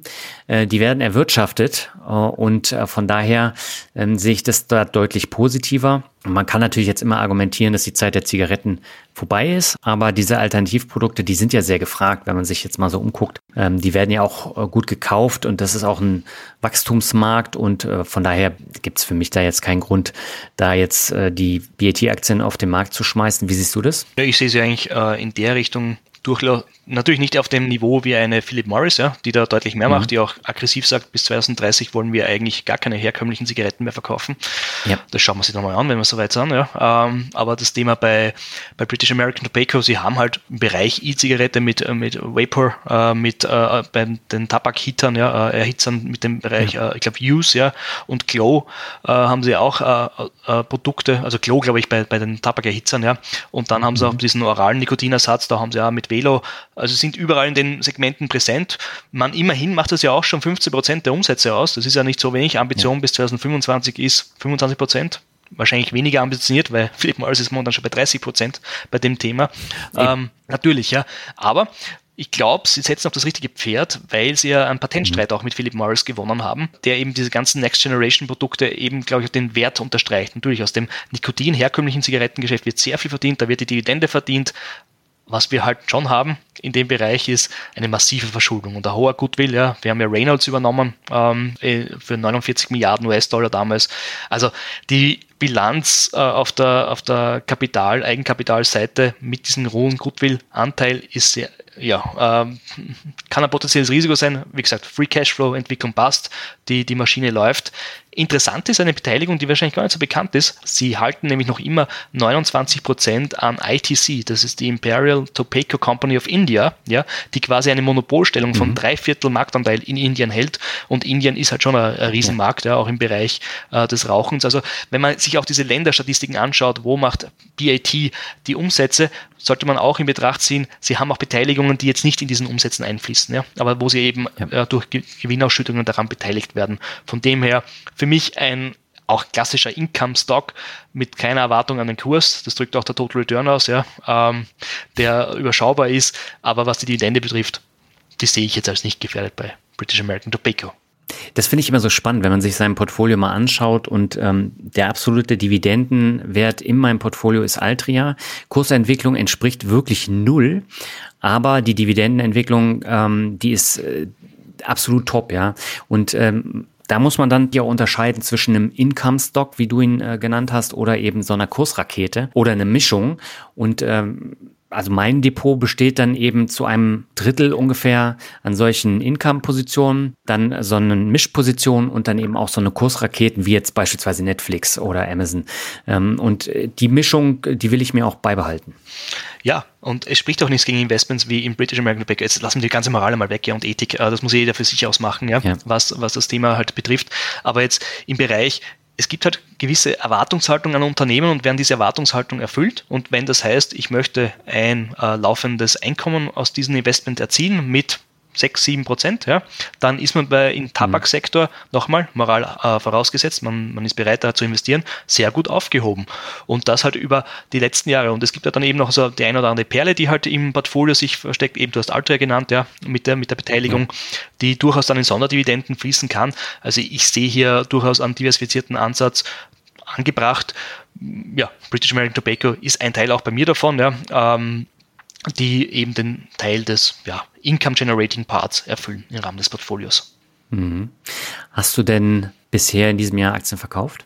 Ja, eine spezielle. Ähm, und zwar das, hängt das direkt zusammen mit unser, mit meiner Erwähnung von Qualcomm. Ja. Ich habe ja Qualcomm gekauft, ja. weil ein Platz im Portfolio frei, frei wurde, ja, im Bereich Halbleiter. Ich habe mhm. ja drei Halbleiterwerte, davon sind zwei Kernwerte eben Texas Instruments, die ich heuer auch schon nachgekauft habe, und äh, Broadcom, die ich jetzt schon seit längerer Zeit nicht mhm. mehr nachgekauft habe. Und ein Platz wurde frei, weil ich Intel aus dem Depot sozusagen geschmissen habe. Ja, ich habe sie komplett äh, mhm. rausgenommen, verkauft den Wert, einfach weil mir im Bereich der ähm, Aktionärskommunikation Diskussion einfach da mit dem Bereich, äh, wie gesagt wurde, und ich zitiere hier, äh, nämlich als der CEO, äh, äh, der CFO ähm, angesprochen wurde, wie das mit der Dividende ist, ja, Security of the Dividend, antwortete, and we are committed to maintaining a competitive dividend. Ja. Maintaining heißt eigentlich für mich gleich behalten zumindest. Ja. Äh, Jetzt kann man wieder sagen, was ist eine Competitive Dividend? Das haben sie aber dann vier Wochen später, ja, am 22. Februar in einer PR-Mitteilung bekannt gegeben, was eine Competitive Dividend ist, nämlich eine Kürzung um knapp zwei Drittel. Und das war für mich ein Grund, wo ich sage, hey, man kann sich Unternehmen immer wieder anschauen und wenn man auf die Fundamentaldaten gesehen hätte bei Intel, war da einiges im Argen, vor allem die Free Cashflow-Entwicklung, ja. die negativ ist, ja, ähm, hätte man sagen können, ja, das haue ich raus an Unternehmen, aber oder haue ich nicht raus, weil es erklärt wird, ja, das ist der springende Punkt. In dem Fall wurde meiner Meinung nach einfach hier ein Schindluder betrieben mit den, mit den Aktionären und deswegen habe ich gesagt, okay, das war's, raus damit und ich schaue mir das, die Weiterentwicklung von Intel von der ja, Seitenlinie an. Wie war es bei dir? Hast du ein Unternehmen äh, hinaus, außer Covestro? Ja, ich habe Covestro verkauft und McCormick. Bei Covestro war jetzt die Entscheidung ziemlich einfach, denn die Dividende wurde gestrichen, die Zahlen sind schlichtweg miserabel. Also das ist von den Kennzahlen der schlechteste Wert gewesen und das schon seit vielen Monaten.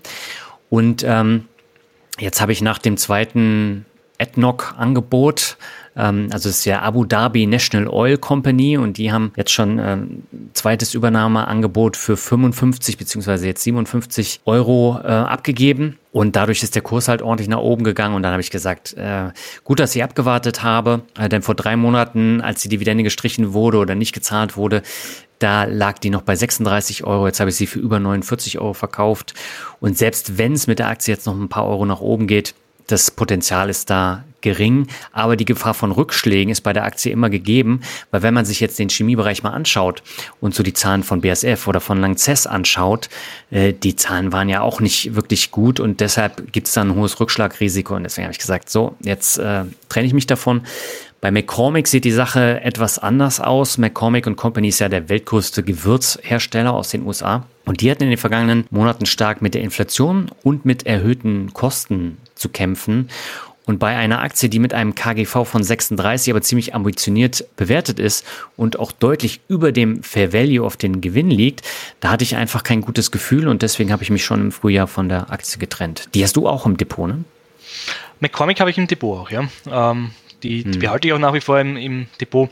Ähm, was halt das Wichtige ist bei den ganzen Themen, äh, sich eben auch Gedanken darüber zu machen, wann ist ein Exit, ja? wann verkaufe ich ein Unternehmen, sei es eine Teilrealisierung oder in gesamte Position, wie in meinem Fall bei Intel. Es gibt ein Regelwerk und das gibt es eben dann auch einzuhalten. Oder man argumentiert, warum man eine Ausnahme getätigt macht. Es sollte nur nicht sein, dass die Ausnahme quasi zur Regel wird.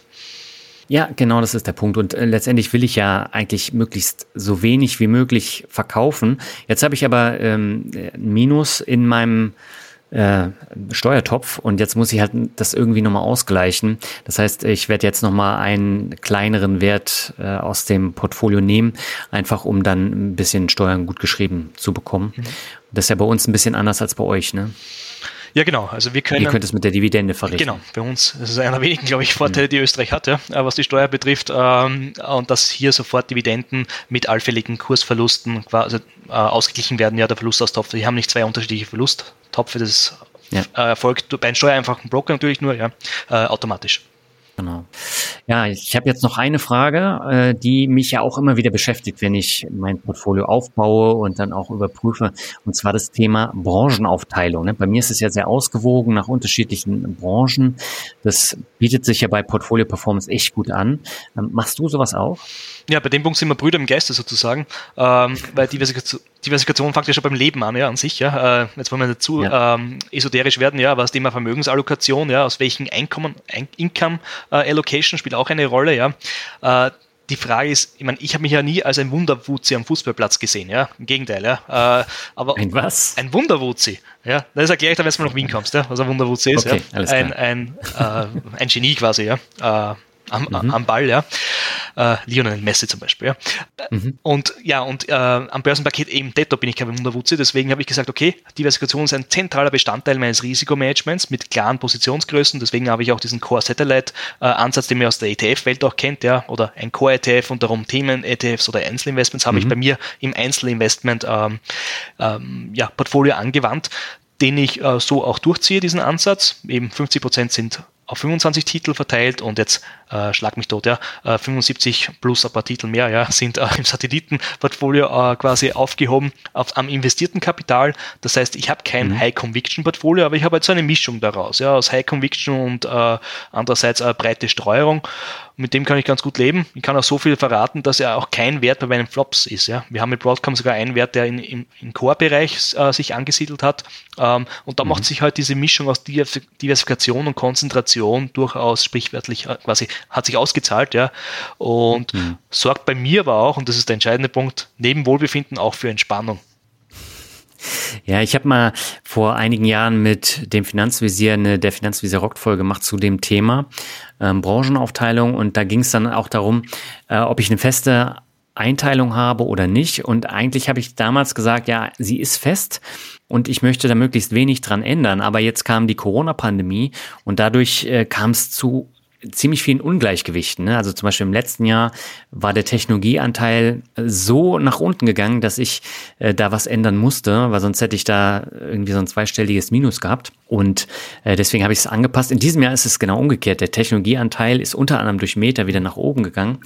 Und ähm, dafür ist der Konsumgüteranteil, der im letzten Jahr ja äh, sehr erfolgreich war, zum Beispiel mit General Mills, ähm, der ist ins Minus gekommen. Das musste ich jetzt ausgleichen und auch Kraftfahrzeugindustrie durch den Anstieg von Tor musste ich auch nochmal ein bisschen anpassen. Und äh, dementsprechend ist es für mich eigentlich so eine Art Rebalancing. Und ähm, ich glaube, den Prozess, dass man die Zahlen nie ändert, den gibt es eigentlich äh, nicht. Ich glaube, da habe ich äh, das falsch ausgedrückt in dieser Podcast-Folge damals. Aber das sind auch äh, Entwicklungsschritte, die man dann mitmacht. Und ich habe jetzt tatsächlich dieses Minus im Konsumgüterbereich ähm, habe ich jetzt ähm, so ein bisschen kleiner gemacht. Und zwar habe ich jetzt äh, PepsiCo im Sparplan seit Anfang des Jahres und ich habe mir jetzt noch mal Coca-Cola wieder zurück ins Portfolio geholt. Die sind ja jetzt ein bisschen durch diesen äh, diese Einordnung von Aspargan, von diesem Süßstoff, äh, nach unten gekommen. Und da habe ich jetzt äh, die Gelegenheit genutzt und habe sie jetzt mal wieder ins Portfolio genommen, weil das eben auch ein Wert ist, den man sehr lange im Portfolio haben kann. Die zahlen eine gute Dividende. Und äh, das Spannende ist ja, wenn man sich jetzt äh, so die Marktmacht anguckt von diesen beiden Aktien, ne, die haben schrumpfende Umsätze, können die aber mit Preiserhöhungen super auffangen. Und das hat man gerade bei PepsiCo äh, im letzten Quartal gesehen. Und wenn du dir jetzt so andere Getränkehersteller anschaust, wie zum Beispiel Monster, war ja eigentlich auch eine Aktie, die sehr stark gestiegen ist über die letzten Jahre. Aber die haben nicht so eine Marktmacht wie Coca-Cola oder Pepsi. Und das sieht man immer im Supermarkt. Ne? Also die werden jede Woche verramscht, die Monsterdosen. Ich weiß nicht, ist das in Österreich auch so? Ähm, ist mir nicht so aufgefallen, ja. Aber ich finde, ganz ein, ein, ein, äh, entscheidender Punkt, auch den vielleicht unsere Hörer und Seher auch mitnehmen sollen, ja, ist nämlich der Punkt ja. Reflexion ja, des eigenen Investmentstils und auch, wie sich dann das in irgendwelchen Tabellen ja widerschlägt, ja, wo man sich Zielgrößen ja. einträgt, äh, darüber halt äh, nachzudenken, ob das noch so ist und sie vor allem auf Basis der Umstände, der externen Umstände ja, anzupassen, weil ähm, ja, was ist schon fest im Leben? Ja, fest ist, wo sich ein paar Leute treffen und eine Gaudi haben. Ja, aber ja. Ja, das wäre jetzt der ideale Einstieg in den Podcast. Also allein dieser Satz. ähm, aber ähm, bleiben wir noch mal ganz kurz beim Thema Gaudi. Gab es ja noch weitere Besonderheiten in diesem Jahr, über die du sprechen möchtest oder die du anmerken möchtest? Da gibt es einiges, ja. Ähm, okay. Also wenn wir Thema Gaudi sind. Na, was definitiv keine Gaudi ist, ist nämlich meine Ailton Gedächtnis Gösser-Kugel, die ich da vor mir her schiebe, ja, wegen zu wenig Sport. Ja. Also jetzt fragen sich die Leute, was ist Gösser und was ist Ailton? Ailton äh, kann man googeln und Gösser ist eine bekannte Bier ähm, äh, in Österreich, die bei zu viel mhm. Konsum natürlich äh, sich auf mein Leibwohl äh, sprichwörtlich auswirkt. Na, aber hier möchte ich schon mehr Sport machen, aber es hängt auch zusammen. Ja, seit Anfang des Jahres äh, geht es bei mir sehr intensiv intensiv im Beruf auch zu, habe mich da ähm, hm. ja, eine neue Rolle übernommen im, im, in Gruppenkonzernen mit deutlich mehr internationaler Ausprägung. Dementsprechend bin ich viel unterwegs. Ähm, macht aber riesen Spaß. Äh, einen sehr, sehr, sehr interessanten Bereich da übernommen, vor allem sehr, ja, der sehr tief in die Materie auch reingeht ja, und eigentlich zentrale Themen äh, unserer Organisation behandelt, äh, auch strategische Themen. Seit Anfang des Jahres mache ich auch mit dem Luis, den du ja auch sehr gut kennst, Luis Passos, ja, den Geldgeschichten-Podcast. Eigentlich ja. was komplett weg auch von, von dem Thema mit Dividend Post und so, weil hier geht es ja eher, dass wir unserem ausgeprägten Fable für Wirtschaftsgeschichte äh, sprichwörtlich auch Gehör verleihen, ja, äh, diesen Podcast mhm. einmal im Monat aufmachen, äh, aufnehmen. Äh, ja, und ansonsten, ich meine, was so in der Filmfluencer-Blase tut, also du ein sehr äh, interessantes Interview gegeben auf YouTube bei, beim Thomas Beutler, war das? Thomas Beutler, ja. genau. Mhm. Und andererseits ja, dein letzter Newsletter war ja auch sehr, äh, sag ich mal, auf den Punkt gebracht. Ja, ja, also die Finfluencer-Blase, die ist tatsächlich so ein bisschen schwierig. Und mir geht dieses Thema auch wirklich auf den Sender, ja, weil da sind im letzten Jahr so viele schwarze Schafe dazugekommen, ne? Die bezeichnen sich selber dann auch nicht als Finfluencer, ähm, sondern die sind dann wahrscheinlich auch was Besseres und ähm, diese Erfahrung durfte ich ja jetzt auch machen, nachdem ein Video über mich gemacht wurde mit dem Titel Klartext wie Massenmedien und Finfluencer in Klammern Bild, Finanzrocker und Torben Platzer. Das ist ein Video von Jens Rabe. Ähm, und äh, ich weiß nicht, hast du es gesehen? Nein, ich will auch keine Lebenszeit dafür aufwenden. Ja, auf jeden Fall. Ähm, die Story dahinter habe ich ja im Newsletter erläutert. Ging um einen Tweet, den ich gemacht habe äh, und einen Bildartikel, wo es um das Thema Copy Trading ging. Und Jens Rabe wurde da als Experte platziert und angeblich hat man äh, seine Aussagen dann verdreht. Und da hat er jetzt das Video zugemacht mit diesem völlig unnötigen äh, Titel und äh, das fällt mir halt immer häufiger auf, ne? man gegenseitig äh, bekämpft. Und das sind so Sachen, die kenne ich gar nicht von vorher. Ne? Und mhm. äh, Jens Rabe hat in dem Video ja auch behauptet, er kennt mich nicht, er hat mich nie gesehen, wir haben nie gesprochen. Und er hat einfach vergessen, dass wir auf der Blogger-Launch der Invest 2018 fast nebeneinander beim Abendessen saßen. Wir waren in der Blogger-Launch, also ich war in der Blogger-Launch, er war immer irgendwo anders, mhm. ne? weil er war ja auch ein bisschen wichtiger. Ähm, und ähm, wir saßen auch im selben Taxi. Und äh, wenn dann solche Sachen dann eben verkauft werden, ich habe es in den Kommentaren zu diesem Video von ihm äh, dann eben auch richtig gestellt, dann finde ich das einfach schwierig. Und jetzt hast du noch das Thema Verschwörungstheorien, was bei YouTube ganz extrem äh, von Finfluencern vorangetrieben wird. Und äh, ich finde es einfach furchtbar. Und ja. Ich will damit auch gar nichts zu tun haben. Und äh, von daher, ich ziehe mich da einfach so ein bisschen raus. Und das habe ich ja bei dem Thomas Beutler Interview auch gesagt. Und ähm, das will ich jetzt nochmal sagen. Thomas Beutler interviewt ja jetzt auch Jens Rabe, unter anderem zu diesem ganzen Sachverhalten und auch Copy Trading. Und das werde ich dann auch verlinken. Und äh, ich glaube, solche Leute sollte man dann auch mehr unterstützen, äh, die dann auch da mit einem gewissen Abstand daran gehen. Ne? Also Thomas macht super Interviews, hat ja auch den Finanzvisier damals interviewt. Und ja, das wollte ich nochmal als Senf dazugeben. Ja, vielleicht auch eine kurze Anmerkung oder Anekdote auf meinerseits. Mir hat ja vor kurzem ein, ähm, eine Leserin ja, äh, was zugeschickt, nämlich von ja. jemandem, äh, der sich scheinbar dadurch seine Welttourneen finanziert, nämlich frugales Leben Coaching, ja, äh, das angeboten wird ja. auf seiner Website. Ja. Ich meine, sowas ist sorry to say, Bullshit. Ja? Äh, und das ist halt irgendwie so ein Trend, der da aufkam in den letzten, ja seit Corona kann man sagen, ja. Äh, passenderweise, wie ich auch mit dem ganzen Thema noch mit der Öffentlichkeit begonnen habe, ja. Mhm. Hoffentlich differenziere ich mich dementsprechend, aber so dieses, ich muss ja schnell einen Euro damit verdienen, ja. Und ich wurde auch letztens gefragt von einem, äh, ja, einem Bekannten von mir, den ich mich sehr, sehr gut verstehe, ja, nicht falsch verstehen, aber so quasi, was mhm. meine Hidden Agenda bei dem Ganzen ist und ob ich da jetzt auch an äh, irgendwann einmal ans Monetarisieren denke. Ich meine, äh, wer sich da den Irrglauben gibt, dass Dividend Post in irgendeiner Art und Weise ein ähm, ja, Cost, äh, Income, ja, Income Generating Thema wäre. Das ist genau das Gegenteil der Fall. Ja. Äh, dank der vielen Newsletter-Abonnenten wird es immer teurer, aber trotzdem danke für die Treue. Das heißt nicht, dass Sie die abonnieren müssen, außer es gefällt euch nicht, steht euch allen frei. Aber es läuft ja in der Hinsicht ganz gut, aber ich, ich bin, man sieht ja diesen Zwang halt, ja, dass ich halt relativ rasch die Kohle rausbringen möchte und vielleicht auch ganz kurz. In Österreich ist ja das nach wie vor eine Wüste, äh, was das Thema ähm, wo ihr in Deutschland einfach viel, nicht nur ein größerer Markt an sich, aber auch mehr Menschen ja. einfach seid, ja, und dementsprechend sich auch Österreich sehr an Deutschland orientiert bei dem Thema gibt es aber trotzdem die ein oder andere ehrenvolle Ausnahme. Den Christian vom Bergfahrten, der ja bei dir war, äh, schon einmal ja. im Podcast oder zweimal, so glaube ich sogar schon, ja. Äh, zweimal, ja. Dann möchte ich auch, weil ich immer, weil ich viel mit ihm auch zu tun habe, den Bernhard Hummel, ja, wir hervorstreichen, der auch sehr viel bei Hauptversammlungen präsent ist und da auch so quasi das Unternehmen mhm. in den Vordergrund rückt. Aber das war es dann auch in Österreich, abgesehen von Vergleichsportalen, ja, äh, die auch ihre Berechtigung haben, nicht falsch verstehen, aber da ist ganz klar, um was da geht, ja. Ähm, ja, ansonsten, ich glaube, wir wollen aber nicht nur mit einer negativen Stimmung das Ganze verlassen, weil äh, wir haben, ich meine, jetzt auch in, mit Zuversicht ja, und gesunden Grundoptimismus auch in Zukunft schaut. Ich meine, was ihr auch die letzten zehn Jahre oder seit der Mitte der zehner Jahre da aufgebaut hast, ja, in Blogs, Podcasts, Videokanälen, Fachliteratur, die entstanden ist, ja, Lesertreffen, Community-Events, ja. Ich meine, das ist schon auch was ganz, ganz Tolles und auch wenn meiner Meinung nach Instagram da immer ein bisschen als oberflächlich belächelt wird, ja, wenn die Leute ihre äh, 1 oder 2 Euro da posten, das ist trotzdem was Positives, ja, am Ende des Tages. Ja. Und das Gesprächsklima dort nehme ich zum Beispiel als deutlich angenehm wahr, als im Vergleich zu einer anderen Plattform, wo wir schon heute drüber gesprochen haben, die deutlich ins Toxischere geht. Deswegen, die ja. Interaktion steht im Vordergrund und ja, man muss man schon auch sagen, äh, da gibt es auch sehr, sehr viele positive Seiten bei dem ganzen Thema. Ja, und man muss eben auch dazu sagen, ähm, es mir zumindest ist es wichtig, dass da immer dann auch guter Content entsteht. Und äh, ich meine, unsere Gespräche machen wir jetzt auch ohne irgendwelche finanziellen Interessen, sondern wir machen es, weil wir einfach Lust drauf haben, uns da auszutauschen. Und äh, wir haben uns jetzt auch insgesamt eine Stunde 43 Zeit genommen für diesen Halbjahresrückblick, der ein bisschen ausgeufert ist. Aber nichtsdestotrotz, das macht ja immer wieder Spaß. Und äh, wenn äh, da Leute etwas mitnehmen können äh, für ihr eigenes Portfolio, für ihr eigenes Anlegen, dann äh, ist es natürlich super und äh, da steht auch nicht der monetäre Gedanke dann im Vordergrund, sondern äh, uns macht es einfach Spaß und ich hoffe, wir können es dann auch rüberbringen und äh, ich bin jedenfalls sehr froh, dass wir äh, dieses Format da ins Leben gerufen haben, Clemens.